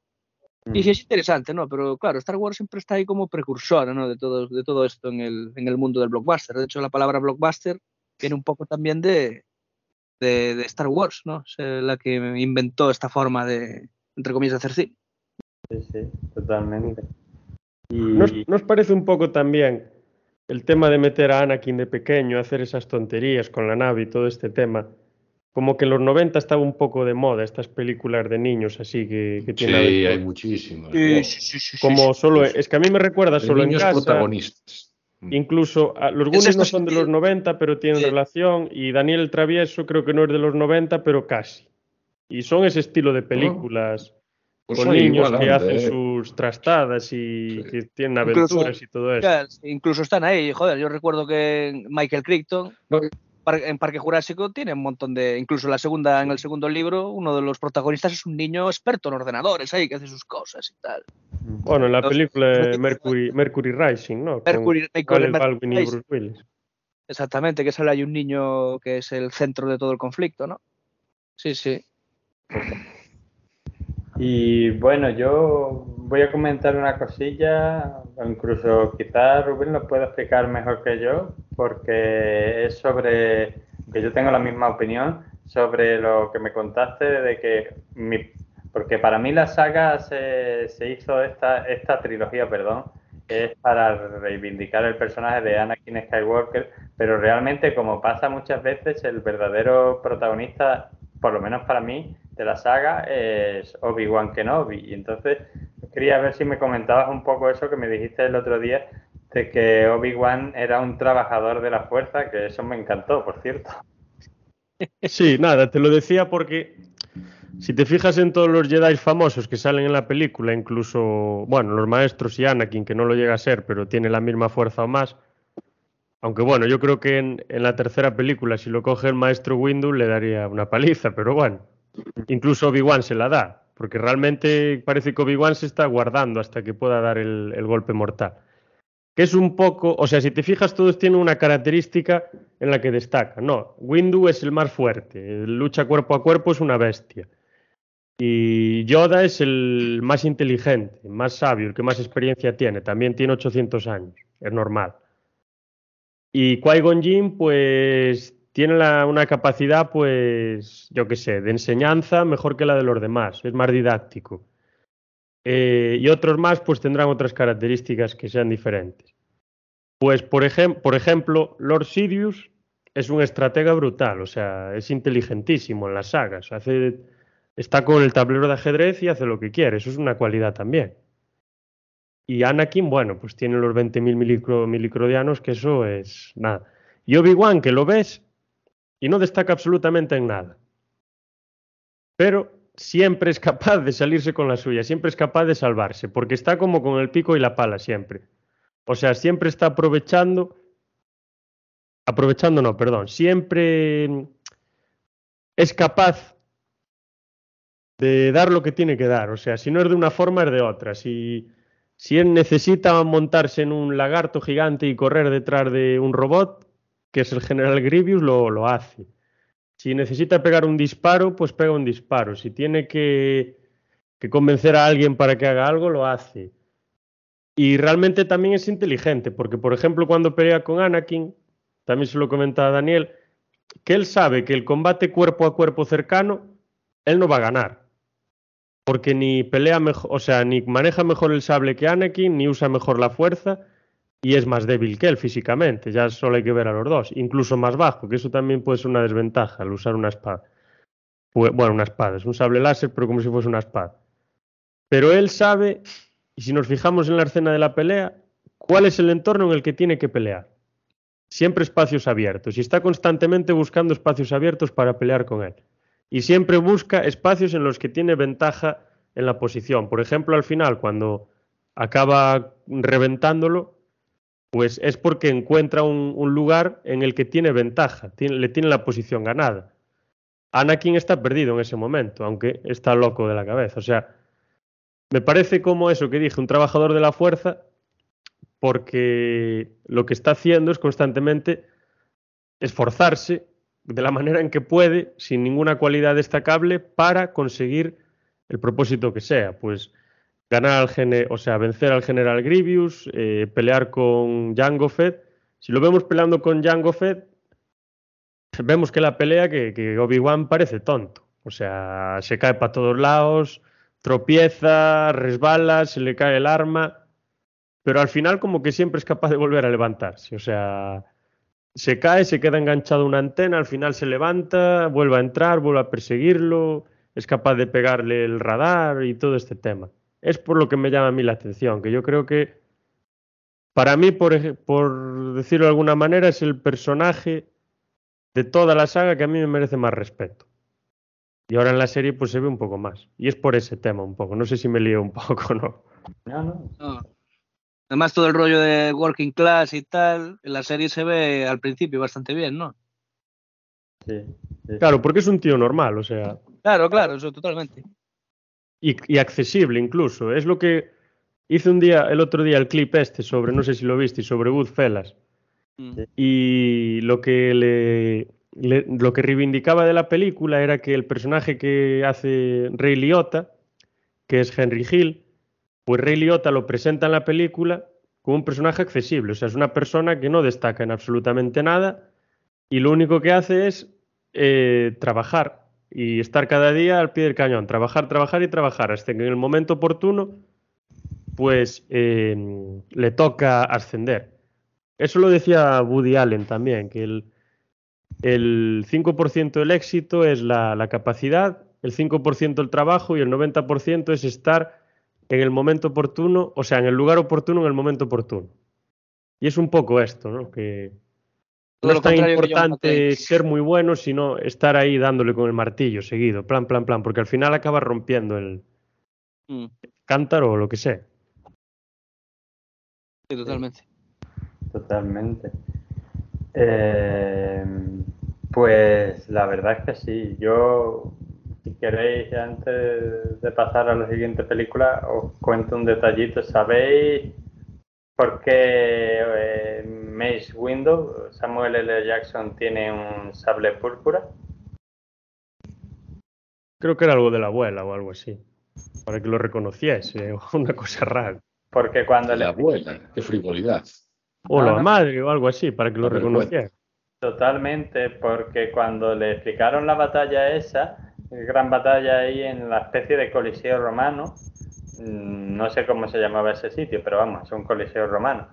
Pues claro, dice, hay momentos en los que hay muchos Jedi y no se sabe dónde estoy yo.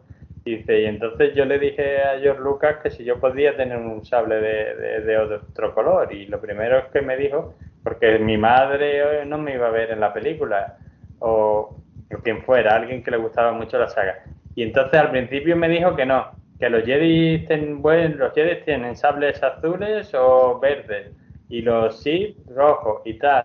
Dice, pero como George Lucas es así, luego me vino otro día y me dijo, pues sabes qué, que lo estuve, lo he estado pensando y como aunque tú eres un Jedi, no tienes problema en usar eh, técnicas de combate Sith, pues tu sable es púrpura porque está como que en el medio, o sea, aunque seas un Jedi, pues mm, peleas como puedes pelear con un, como un Sith. Esa es la explicación de George Lucas porque pues tiene pues un- una gran imaginación, pero que la función original es que él decía, jo, es que en estas escenas hay 200 Jedi y yo, y claro, no se, no se me ve, pero en- cuando se ve en la película dices tú, ¿dónde estoy yo? Mira, el sable violeta, ahí estoy. Qué brutal. Sí, señor. A mí es el personaje que más me gusta. Bueno, El Jedi que está más. A, a ver, eh, Obi-Wan es el que más respeto me merece y el que más admiro, pero el que más me gusta es Maestro Windu. Sí, sí. el gran Samuel. Ahora hablaremos de, de su, de su final, ¿no? A ver qué os parece. Sí, pronto, pronto. Yo no sé si queréis, porque yo no sé si la habréis visto vosotros, antes de pasar al tercer episodio, si queréis que comentemos, aunque temporalmente no es ahora, pero es que, pues, si no, va a haber mucho para el siguiente podcast. Eh, y yo sé que aquí David va, va, a dedicar la mitad al episodio 8, así que... Bueno, bueno.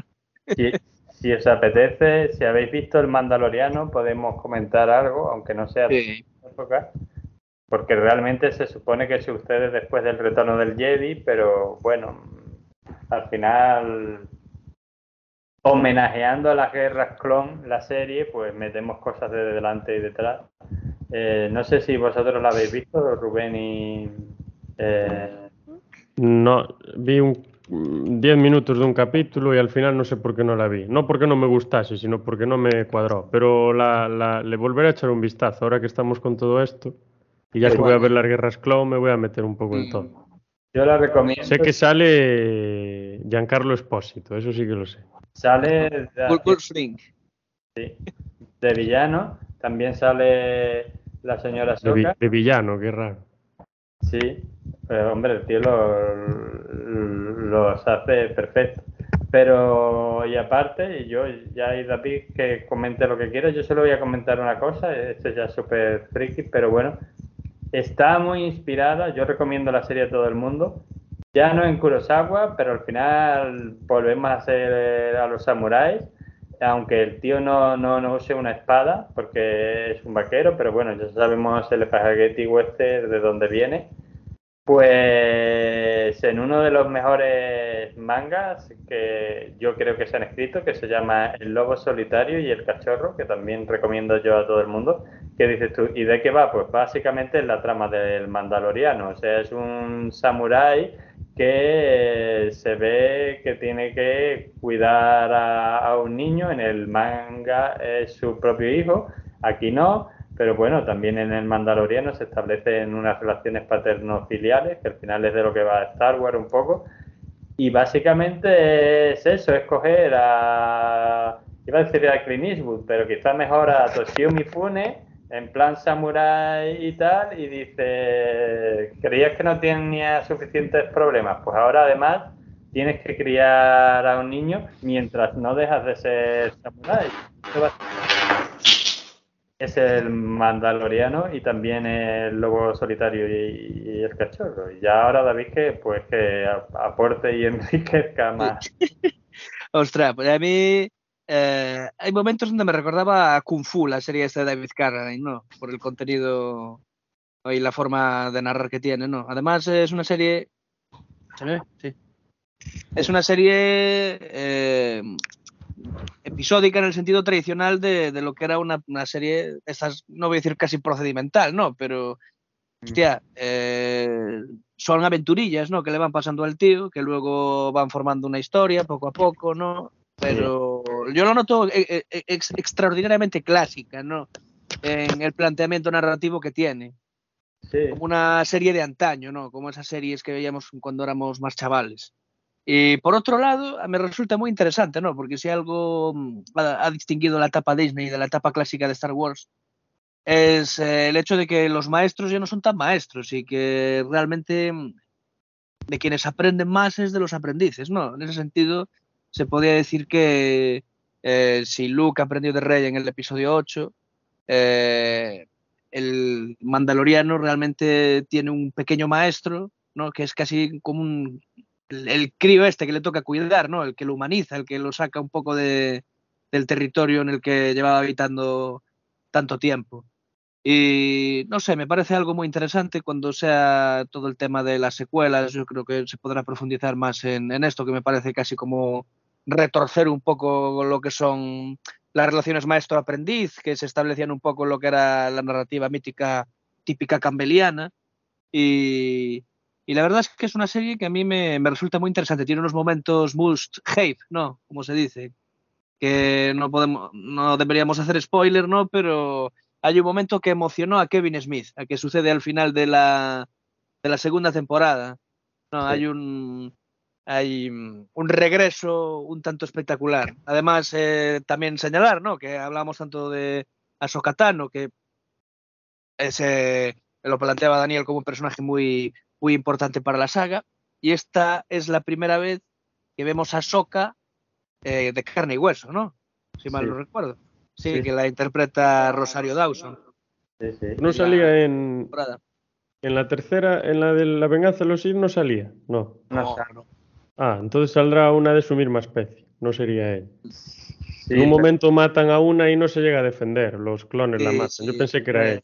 Pero no es, Ah. no- es otra. Pero sí, sí, te voy a decir una cosa. En esa escena que tú dices al final de la segunda temporada, sin llegar a llorar como Kevin Smith, pero yo también me emocioné porque además dices tú, claro, yo lo he visto a quien sea de joven y lo he visto de viejo, pero no he visto lo que hay en medio y luego, claro, dice, sí, yo me emocioné con, con, con esa escena y luego también te, te voy a decir una cosa, y esto es, iba a decir, porque yo lo- esto yo lo sé no por mí también, eh, pero bueno, mm, como soy el hijo de una maestra, te diré que cualquier buen maestro te dirá, cualquier buen maestro, porque ahora me puede decir, pues a mí no me lo han dicho mis maestros, pues a lo mejor es que no eran tan buenos, que aprende tanto el alumno como de- del aprendiz, como, o sea, aprende tanto el alumno del maestro como el maestro del alumno, sino más el maestro del alumno.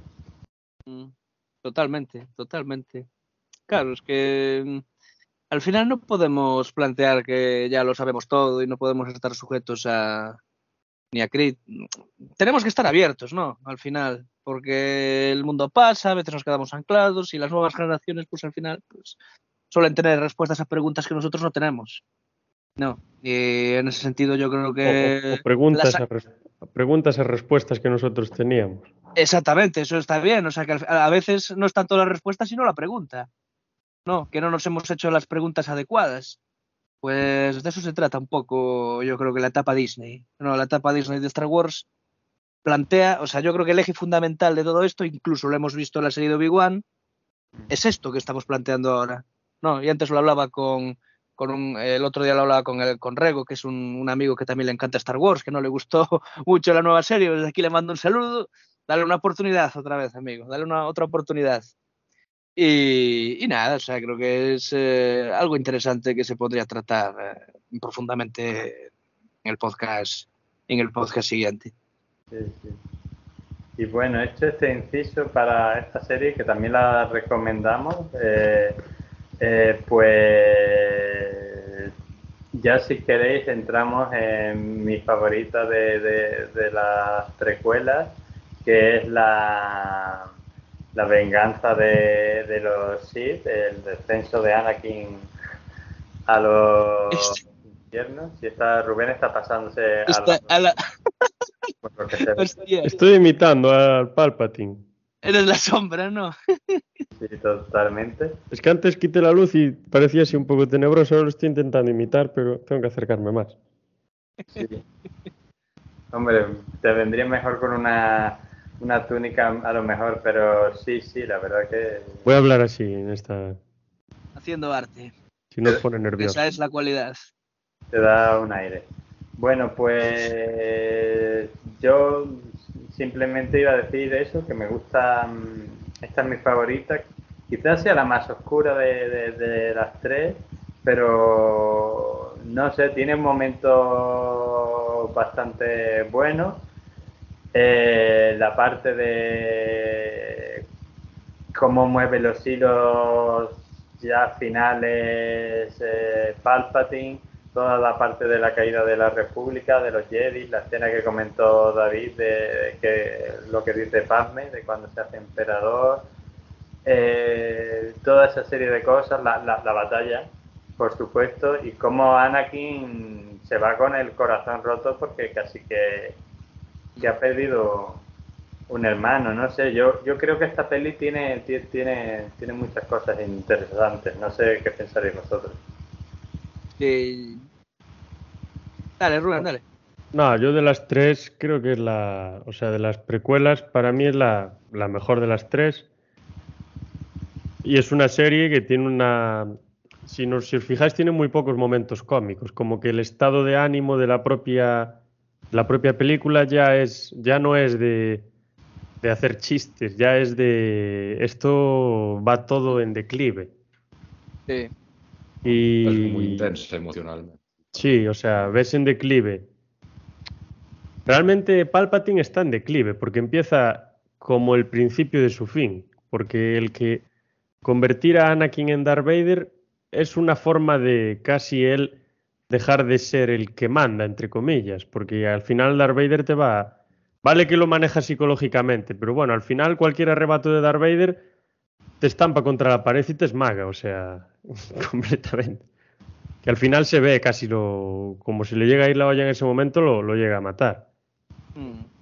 Y luego también se ve el declive moral de Obi-Wan, que luego lo lleva a lo que va a pasar en la serie y un poco también a lo que pasará después en la cuarta película.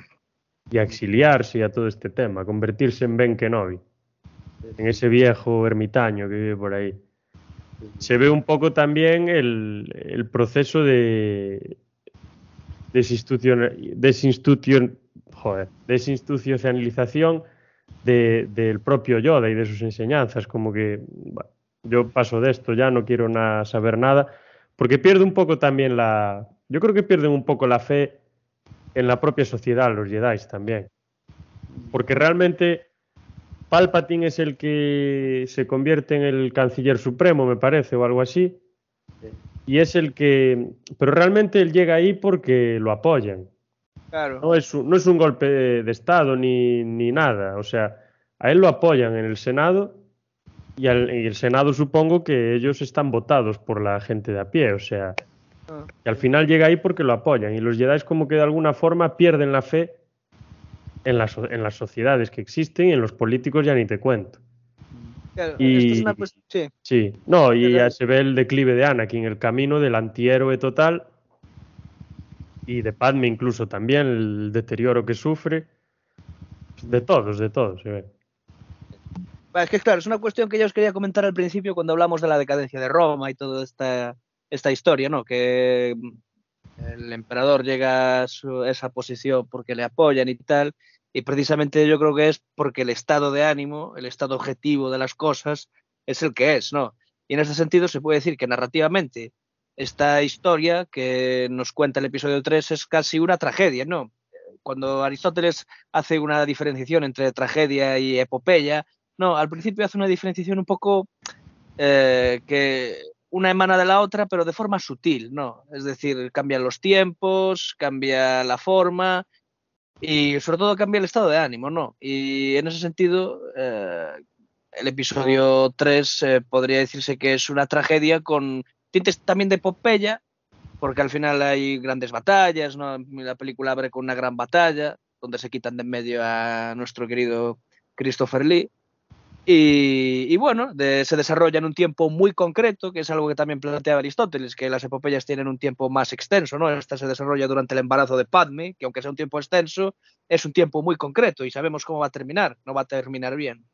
En ese sentido, que no haya ninguna broma o que el personaje de, de Jar Jar Binks en esta película esté ahí para poner una cara triste al final de la película, no, Sí. ya refleja un poco el estado de las cosas que pasaban en la República, ¿no? Y esos diálogos tan dramáticos, hostias, que yo recuerdo al final que antes de empezar la lucha, entre Obi-Wan y Anakin, que me parece la lucha más espectacular de toda la saga Star Wars, aunque Sí, probablemente. Sí. Yo no considero que las luchas de espadas sean lo fundamental, pero bueno, en este sentido es el máximo exponente, eh, insuperable casi de la saga en este sentido, que son casi 20 minutos de pelea, ¿no? Y además hay una pelea que es paralela, ¿no? Está Yoda peleando en el, en el Parlamento, eh, creo que era, ¿no? Con el, con Sí, el en el Senado, en el Senado. en el Senado, ¿no? Y, y tenemos ahí en este planeta de lava eh, peleando maestro y aprendiz.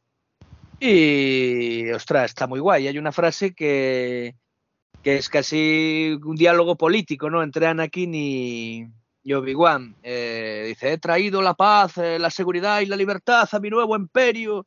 Y Obi-Wan responde, ¿tu nuevo imperio? Anakin, yo tengo, yo rindo pleitesía a la república, a la democracia, tal. Si no estás conmigo, eres mi enemigo. Eh, solo un Sith es tan extremista. Cumpliré con mi Sí, deber. dice lo de los. Solo un Sith habla en absolutos, que eso en parte Sí. es muy. está muy en la deriva de la ultraderecha también hoy en día. Del, que es, del populismo, o, sea, es populismo. O eres anti-inmigración o eres un emigrante. O, o, eres rojo o eres azul. O sea, Claro, en ese sentido. todas estas eh, basuras, sí. Sí, en ese sentido es eh, blanco contra negro, ¿no? Es, Sí, eh, exactamente, no, no- no- exactamente. no habita los grises que luego las secuelas pueden habitar eh, de forma paulatina o en algún momento determinado de las, de las historias que cuentan, ¿no? Es una película, pues, eh, que básicamente dice que si sigue habiendo luchas, pues todos van a acabar mal. Y al final es que en esta película nadie acaba bien. O sea, ¿quién acaba bien? Padme muere, No, e- incluso, Obi-Wan se exilia. sí, incluso. ¿Cómo se dice? Eh, El entorno en el que realizan la pelea no creo que sea inconsciente. O sea, yo creo que esa lava destruyendo todo como que simboliza lo que está pasando. Claro, es casi la, Eh, la los fuerza... propios cimientos de la democracia o que te puede gustar más o menos el sistema, pero bueno, era un sistema con muchísimas libertades. Claro, es que Había sus guerras y sus historias y sus problemas, como se ve en la primera película, que ya se empiezan a hacer cosillas por ahí raras, pero bueno, no era lo mismo que tener una, un sistema, un régimen militarizado en el que se te controla absolutamente todo y se persigue a cierta parte de la población.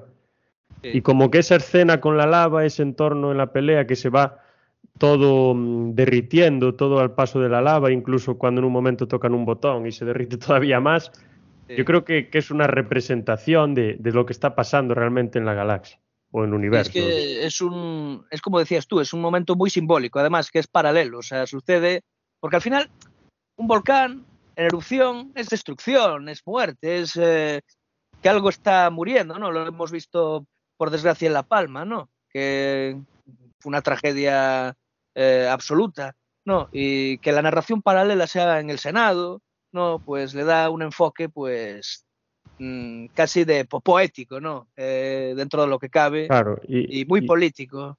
¿y qué están haciendo en el Senado? Eh, destrozando los escaños, lanzándose los unos a los otros. Exactamente, lo mismo. No, creo que es una de las Los escenas más escaños o como se le, quiera llamar. sí. Es verdad. No, sí, es- tiene, tiene cosas muy, muy interesantes y muy, muy, muy profundas. Y la verdad es que sí, a mí, a mí me, me gusta, quizá por eso, por esa parte trágica y tal. Y quería comentar una cosa, algo que, que dijo Rubén antes de lo de que Darth Vader podría cargarse al emperador que de hecho lo hace en el retorno del Jedi, o sea, el otro está ahí echando todo su poder para cargarse a Luke Skywalker hasta que dice Darth Vader se acabó y simplemente lo, lo levanta, que a mí me parece súper épico, pero lo levanta en plan Bud Spencer, Terence Hill, lo coge y dice, "Ea, adiós. El, acabó. pro- el propio emperador lo admite, dice que en combate Darth Vader lo destroza, pero es que el emperador tiene una, ca- una mente que le da 300.000 vueltas a Darth Vader. O sea, y cuando Darth Vader da cinco pasos, el emperador ya dio 200. Es lo que le, lo que le da ventaja sobre los demás, muchísima ventaja. Porque antes joder. de que, es Mm. que antes de que Yoda vaya al Senado, él ya sabe que Yoda va a ir al Senado. Cuando le dice a, ¿cómo se dice? A Anakin que hay un complot en los Jedi, que no sé qué, que él va a hacer no sé cuánto y tal, él sabe perfectamente que Anakin va a ir al Consejo Jedi y se lo va a contar y que va a venir el maestro Windu a pelear con él. Que bueno, hay un momento que lo salva la campana, ¿eh? porque lo tiene, bueno, machacado completamente. Incluso en esta película se introduce el tema de la resurrección, ¿no? De superar la muerte y todo este rollo que luego Sí, que al final, al final le engaña también, dice, no, eso la mataste en un arrebato. Sí, claro. Mm. Mm. ¿Y qué os parece la transición de Anakin al lado oscuro con el, la fatídica escena donde el Windu, que de hecho, no sé, es una escena donde Windu eh, está con la espada, el emperador le está tirando rayos y el tío se los está devolviendo y a mí me resulta muy curioso que el tío nunca deje de tirar rayos, ¿no? Que al final es casi como que se está matando a sí mismo, ¿no? Sí. Pero bueno. Mm. Hombre, yo. Por un lado, yo creo que si Anakin no hubiera intervenido, al final, aunque el otro dejara de, de tirar rayos, el, el Windu se lo carga, porque creo que, que en combate era superior. Pero aparte de eso, yo creo que. Pero eso ya es mi opinión personal, que en cierta forma estaba intentando apelar a, Anakin diciendo, mira qué, qué malos son los Jedi, que me quieren matar para llevárselo. Lo que pasa que, como pasa a veces en, estas en estos casos, la apuesta se vino muy arriba y quizás él pensaba que Anakin iba a reaccionar antes y reacciona más tarde de la cuenta. De hecho, acaba un poco desfigurado el emperador. Entonces, yo creo que sí era su plan original. Lo que pasa que el otro reaccionó más tarde porque por lo que fuera. A mí, a mí me parece un final demasiado sencillo para el maestro, maestro Wind. Mm. Que poca resistencia. Yo creo que. No sé. O sea, sé que no se va a esperar que Anakin le suelte un sablazo. Pero al estar en combate y al estar así en tensión y tal, aunque no te lo esperes, estás un poco más alerta de lo que tienes alrededor. Me parece que se lo querían quitar del medio para que esa escena simbolizase que Anakin se pasa al lado oscuro, pero igual lo tendrían que haber hecho de una forma más compleja. Pero claro, igual si lo alargaban más, luego la escena del combate final, pues tampoco les quedaría como les quedó. Claro. También son muchas cosas. O, o, a lo mejor duraría tres horas la película, tampoco pasaría nada. Es que yo creo que, esto no es necesariamente una pega. Que quizás Lucas quería contar muchas cosas y entonces algunas se quedan así, porque también en, la película anterior te presentan al padre adoptivo de, Leia, por cierto, el primer latino de una galaxia muy, muy lejana. Eh, pues eh, lo presentan, en esto tiene un poco más de papel y tal, y bien. O sea, ese personaje queda medianamente bien. Pero, por ejemplo, con la parte de los tíos de Luke Skywalker, el Lowen, y no me acuerdo ahora cómo se llama su mujer, pues es que la escena realmente, si no la pones, si pones después la del final, cuando le entregan al niño, tú ya sabes, y si no, te lo explican en la cuarta película, que esos son sus tíos. O sea, un poco innecesario. Yo creo que, que quizás es porque Lucas quería contar muchas cosas y luego a lo mejor no tuvo suficientemente todo el tiempo que él quería o en tres películas no le cabe hablar ahí, yo qué sé, de Igual tenía que hacer cuatro. Ah, pero ya no serían los tres actos míticos, no. Las trilogías son lo que claro, Eso sí, eso sí. O igual tenían que durar más. Por el padrino al final, pues si tienen que durar tres horas, pues duran tres horas.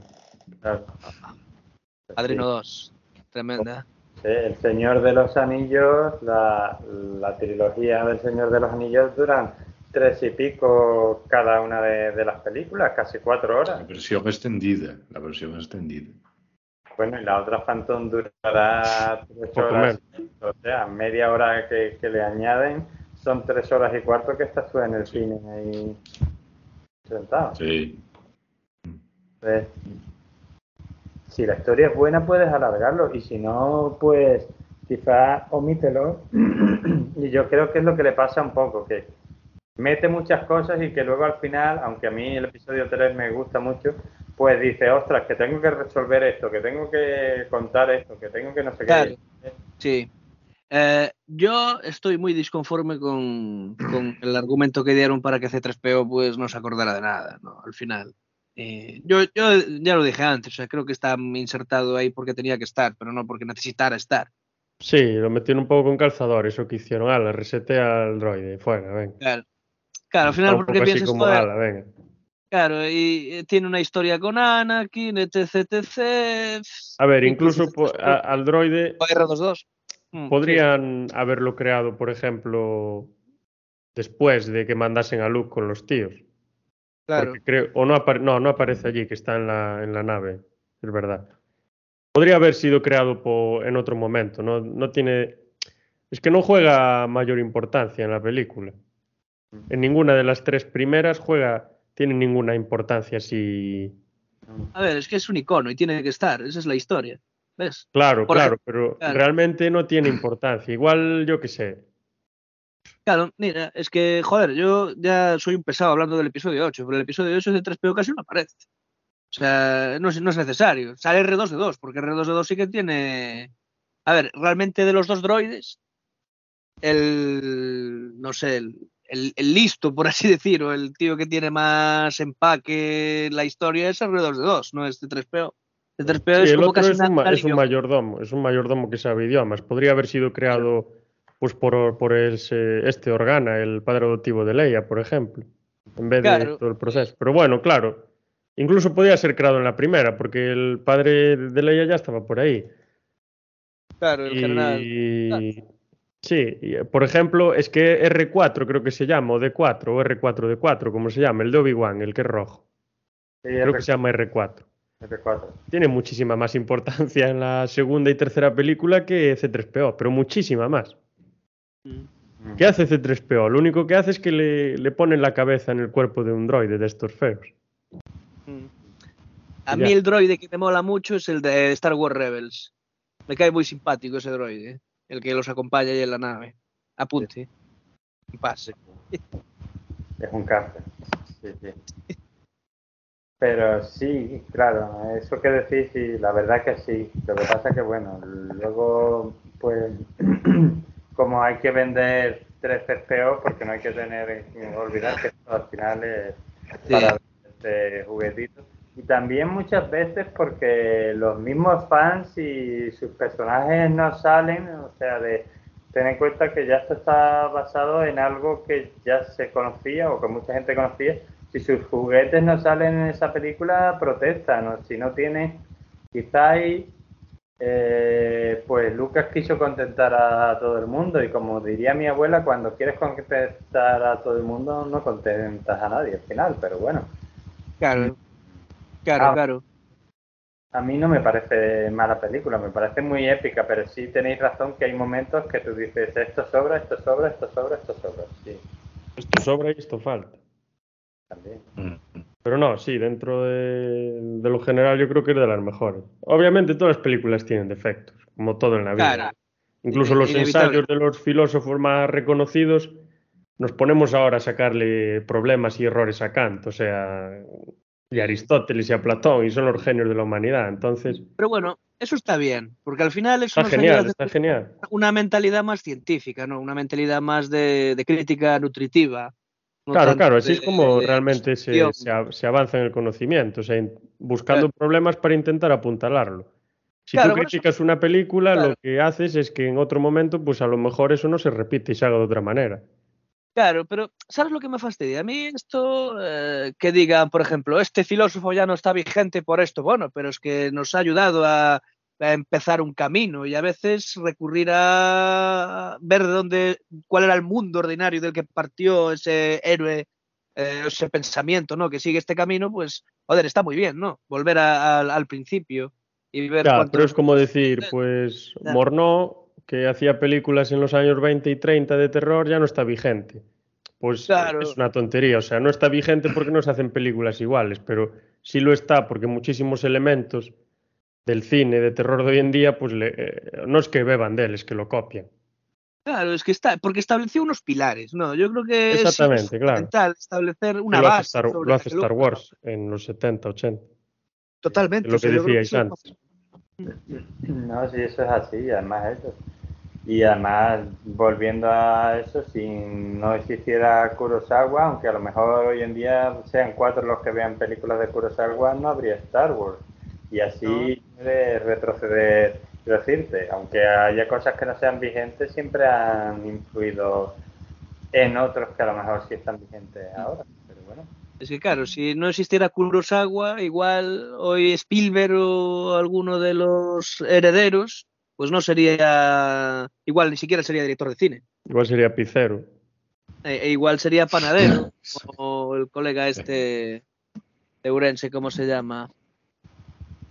Ah, no me acuerdo. Tinieblas González, un saludo desde aquí. Eh, un colgado de la hostia, que ahora vive en Hollywood. Pues eso, entonces sí, el pasado está para aprender de él, evidentemente, que sí, que no hay que repetir los errores del pasado y todo lo que tú quieras, pero que del pasado se sacan también muchas buenas enseñanzas. Solo que decía Heidegger, aunque sea un poco pro imperio, decía el pasado es aún. Es lo que dices Claro, de los claro. cimientos, ¿no? Una vez que están los cimientos del pasado, haces que el pasado todavía sea, que esté ahí con- apoyándote completamente.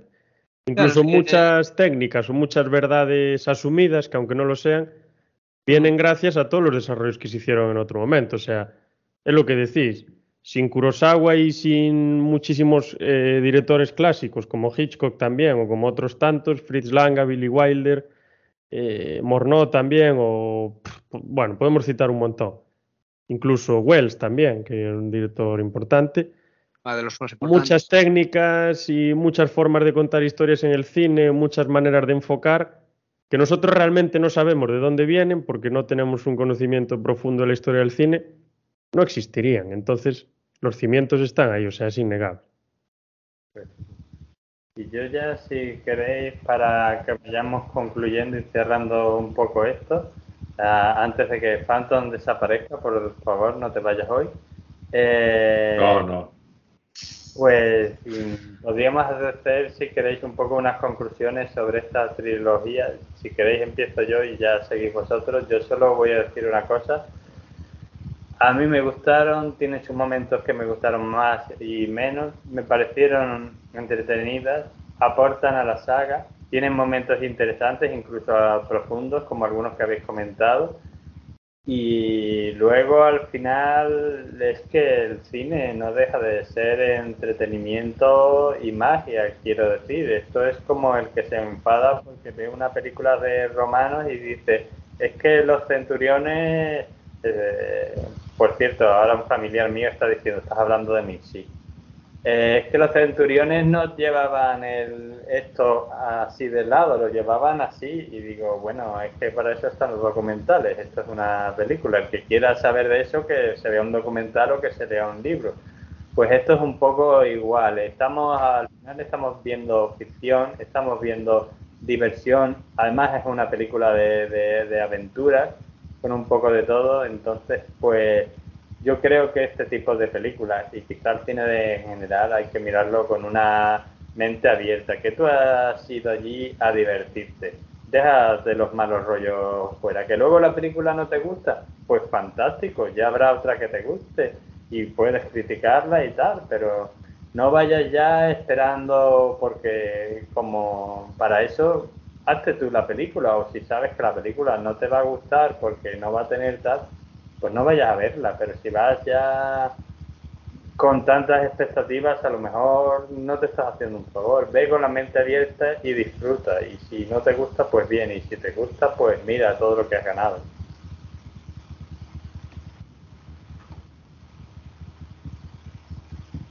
Sí, efectivamente. Y yo lo de la crítica lo, lo apoyaría, o sea, hacer críticas de películas, digo críticas, análisis. Decir, pues esto me gusta por esto, por esto y por lo otro, esto no me gusta por esto, por esto y por tal.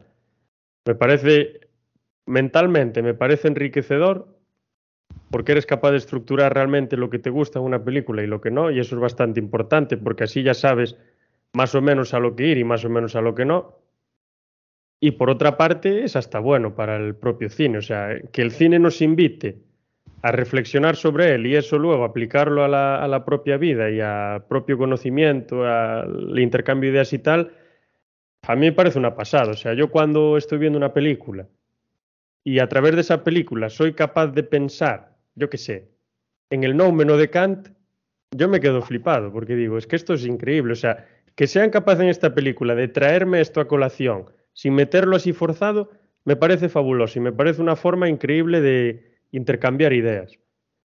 Y, Star Wars en eso me parece también brutal, o sea, es una película que aparte de producir entretenimiento sin más, como esto típico que se dice, ver una película para pasar el rato, Star Wars sirve para eso, por una parte, porque es aventuras, porque tiene comedia, porque tiene pelea, porque tiene de todo. Y son películas que a pesar de durar mucho, no son, bueno, quizá la amenaza fantasma sea la más lenta de todas, pero no son especialmente lentas. Se, se pasan enseguida. O sea, estás dos horas y media delante de la pantalla y se pasa rápido. Luego estás una hora y cuarto viendo, por ejemplo, la película de Drácula del 59. Está genial la película, pero es una película que estás una hora y cuarto y parece que estás cinco horas viéndola, porque va despacísimo. Oye, pero, pero... se pasó genial esa hora y cuarto. No, no, no, pero que tienes la sensación de que va de que en vez de una hora y cuarto que dura no cinco te metas horas. con mi obra maestra, eh. Para nada, esto, maestra. eso es algo bueno, que en una hora tú seas capaz de que dure cinco mentalmente, es brutal. O sea, por una parte tienes eso en estas películas, entretenimiento puro y duro, pasarlo pasa bien. como El pensar. Padrino, por ejemplo, que son películas Sí. muy extensas, pero se pasan bien y Sí. son lentas también. Y, por ejemplo, La jungla No de cristal, pasa lo mismo con la historia interminable, por ejemplo, ¿sabes? porque es interminable. claro. La, la jungla de cristal dura dos horas y diez y a mí se me pasa como si fueran 45 minutos. Claro. Y, pero eso, tienes esa parte de entretenimiento puro y duro. Y luego tienes una parte más profunda que es bastante, bastante profunda, valga la redundancia. O sea, tienes análisis, tienes material para pensar, para reflexionar, para darle mil vueltas, para relacionarlo con mil elementos de la historia del cine, de la literatura, de filosofía, de un montón de elementos religiosos. Tienes de todo. Tienes entretenimiento hedonista y entretenimiento intelectual. Y puedes pensar con todas las películas.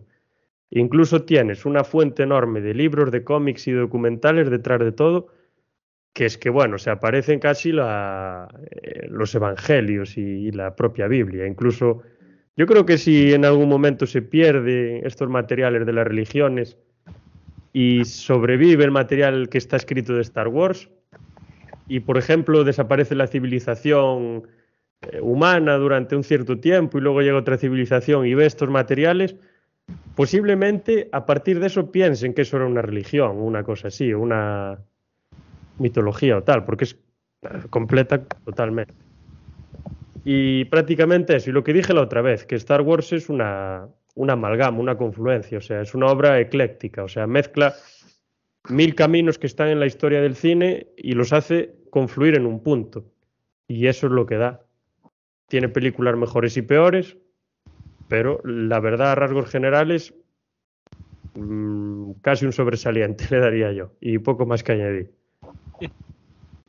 Pues yo tampoco puedo añadir mucho más. La verdad es que estoy de acuerdo con todo lo que acabas de decir, desde el punto de vista de que es, una saga que sirve para pensarse a sí misma, pero también para pensar el cine y para pensar sobre, sobre nosotros mismos, ¿no? Entonces yo poco más puedo añadir, simplemente invitar a la gente a que quien no la haya visto que la vea, la nueva trilogía. Mm, y nada, que, el- que la vuelva a ver y que saque sus conclusiones y que se queden los pequeños detallitos, ¿no? Y, y poco más, a seguir disfrutando de la Guerra de las Galaxias. ¿Y usted, señor Phantom? Bueno, ¿Qué pues tiene a que ver, ver? aparte de que es una saga grandiosa, eso ya lo primero, creo que todas las películas, por lo menos, necesitan de una y de otra para ser una saga y ser entendida, evidentemente. Y luego también que, aunque es una saga bastante bélica, por así decirlo, creo que en el fondo se lanza como un mensaje de paz, ¿no? Es lo que pienso. Y después que también el tema de que hay muchas misiones que son muy difíciles, ¿no? Y con posibilidades muy bajas y poco remotas de llevarse a cabo, pues bueno, se acaban superando, ¿no? En, la saga entera y, y nada, yo le doy también un 9 de nota. No un 10, pero sí un 9 por lo menos. Pues sí, yo algo más, Phantom, algo más, algo más. con esto, pues nada, agradecer a nuestros espectadores que nos, que nos han visto y oído, o oído solo. Eh, agradecer, por supuesto, a Lord Sid, eh, M, señor Rubén, eh, por supuesto, Gracias, gracias. a- al señor David Carce, Gracias, amigos. Eh, y por supuesto también a nuestro querido Phantom que esta vez no ha sucumbido al lado oscuro y ha aguantado hasta el No. final en el lado de la fuerza bizarra. Ala, Que sí, muchas gracias. os acompañe siempre y hasta la próxima. Que la fuerza os Hasta acompañe. la próxima. Vive la Republique.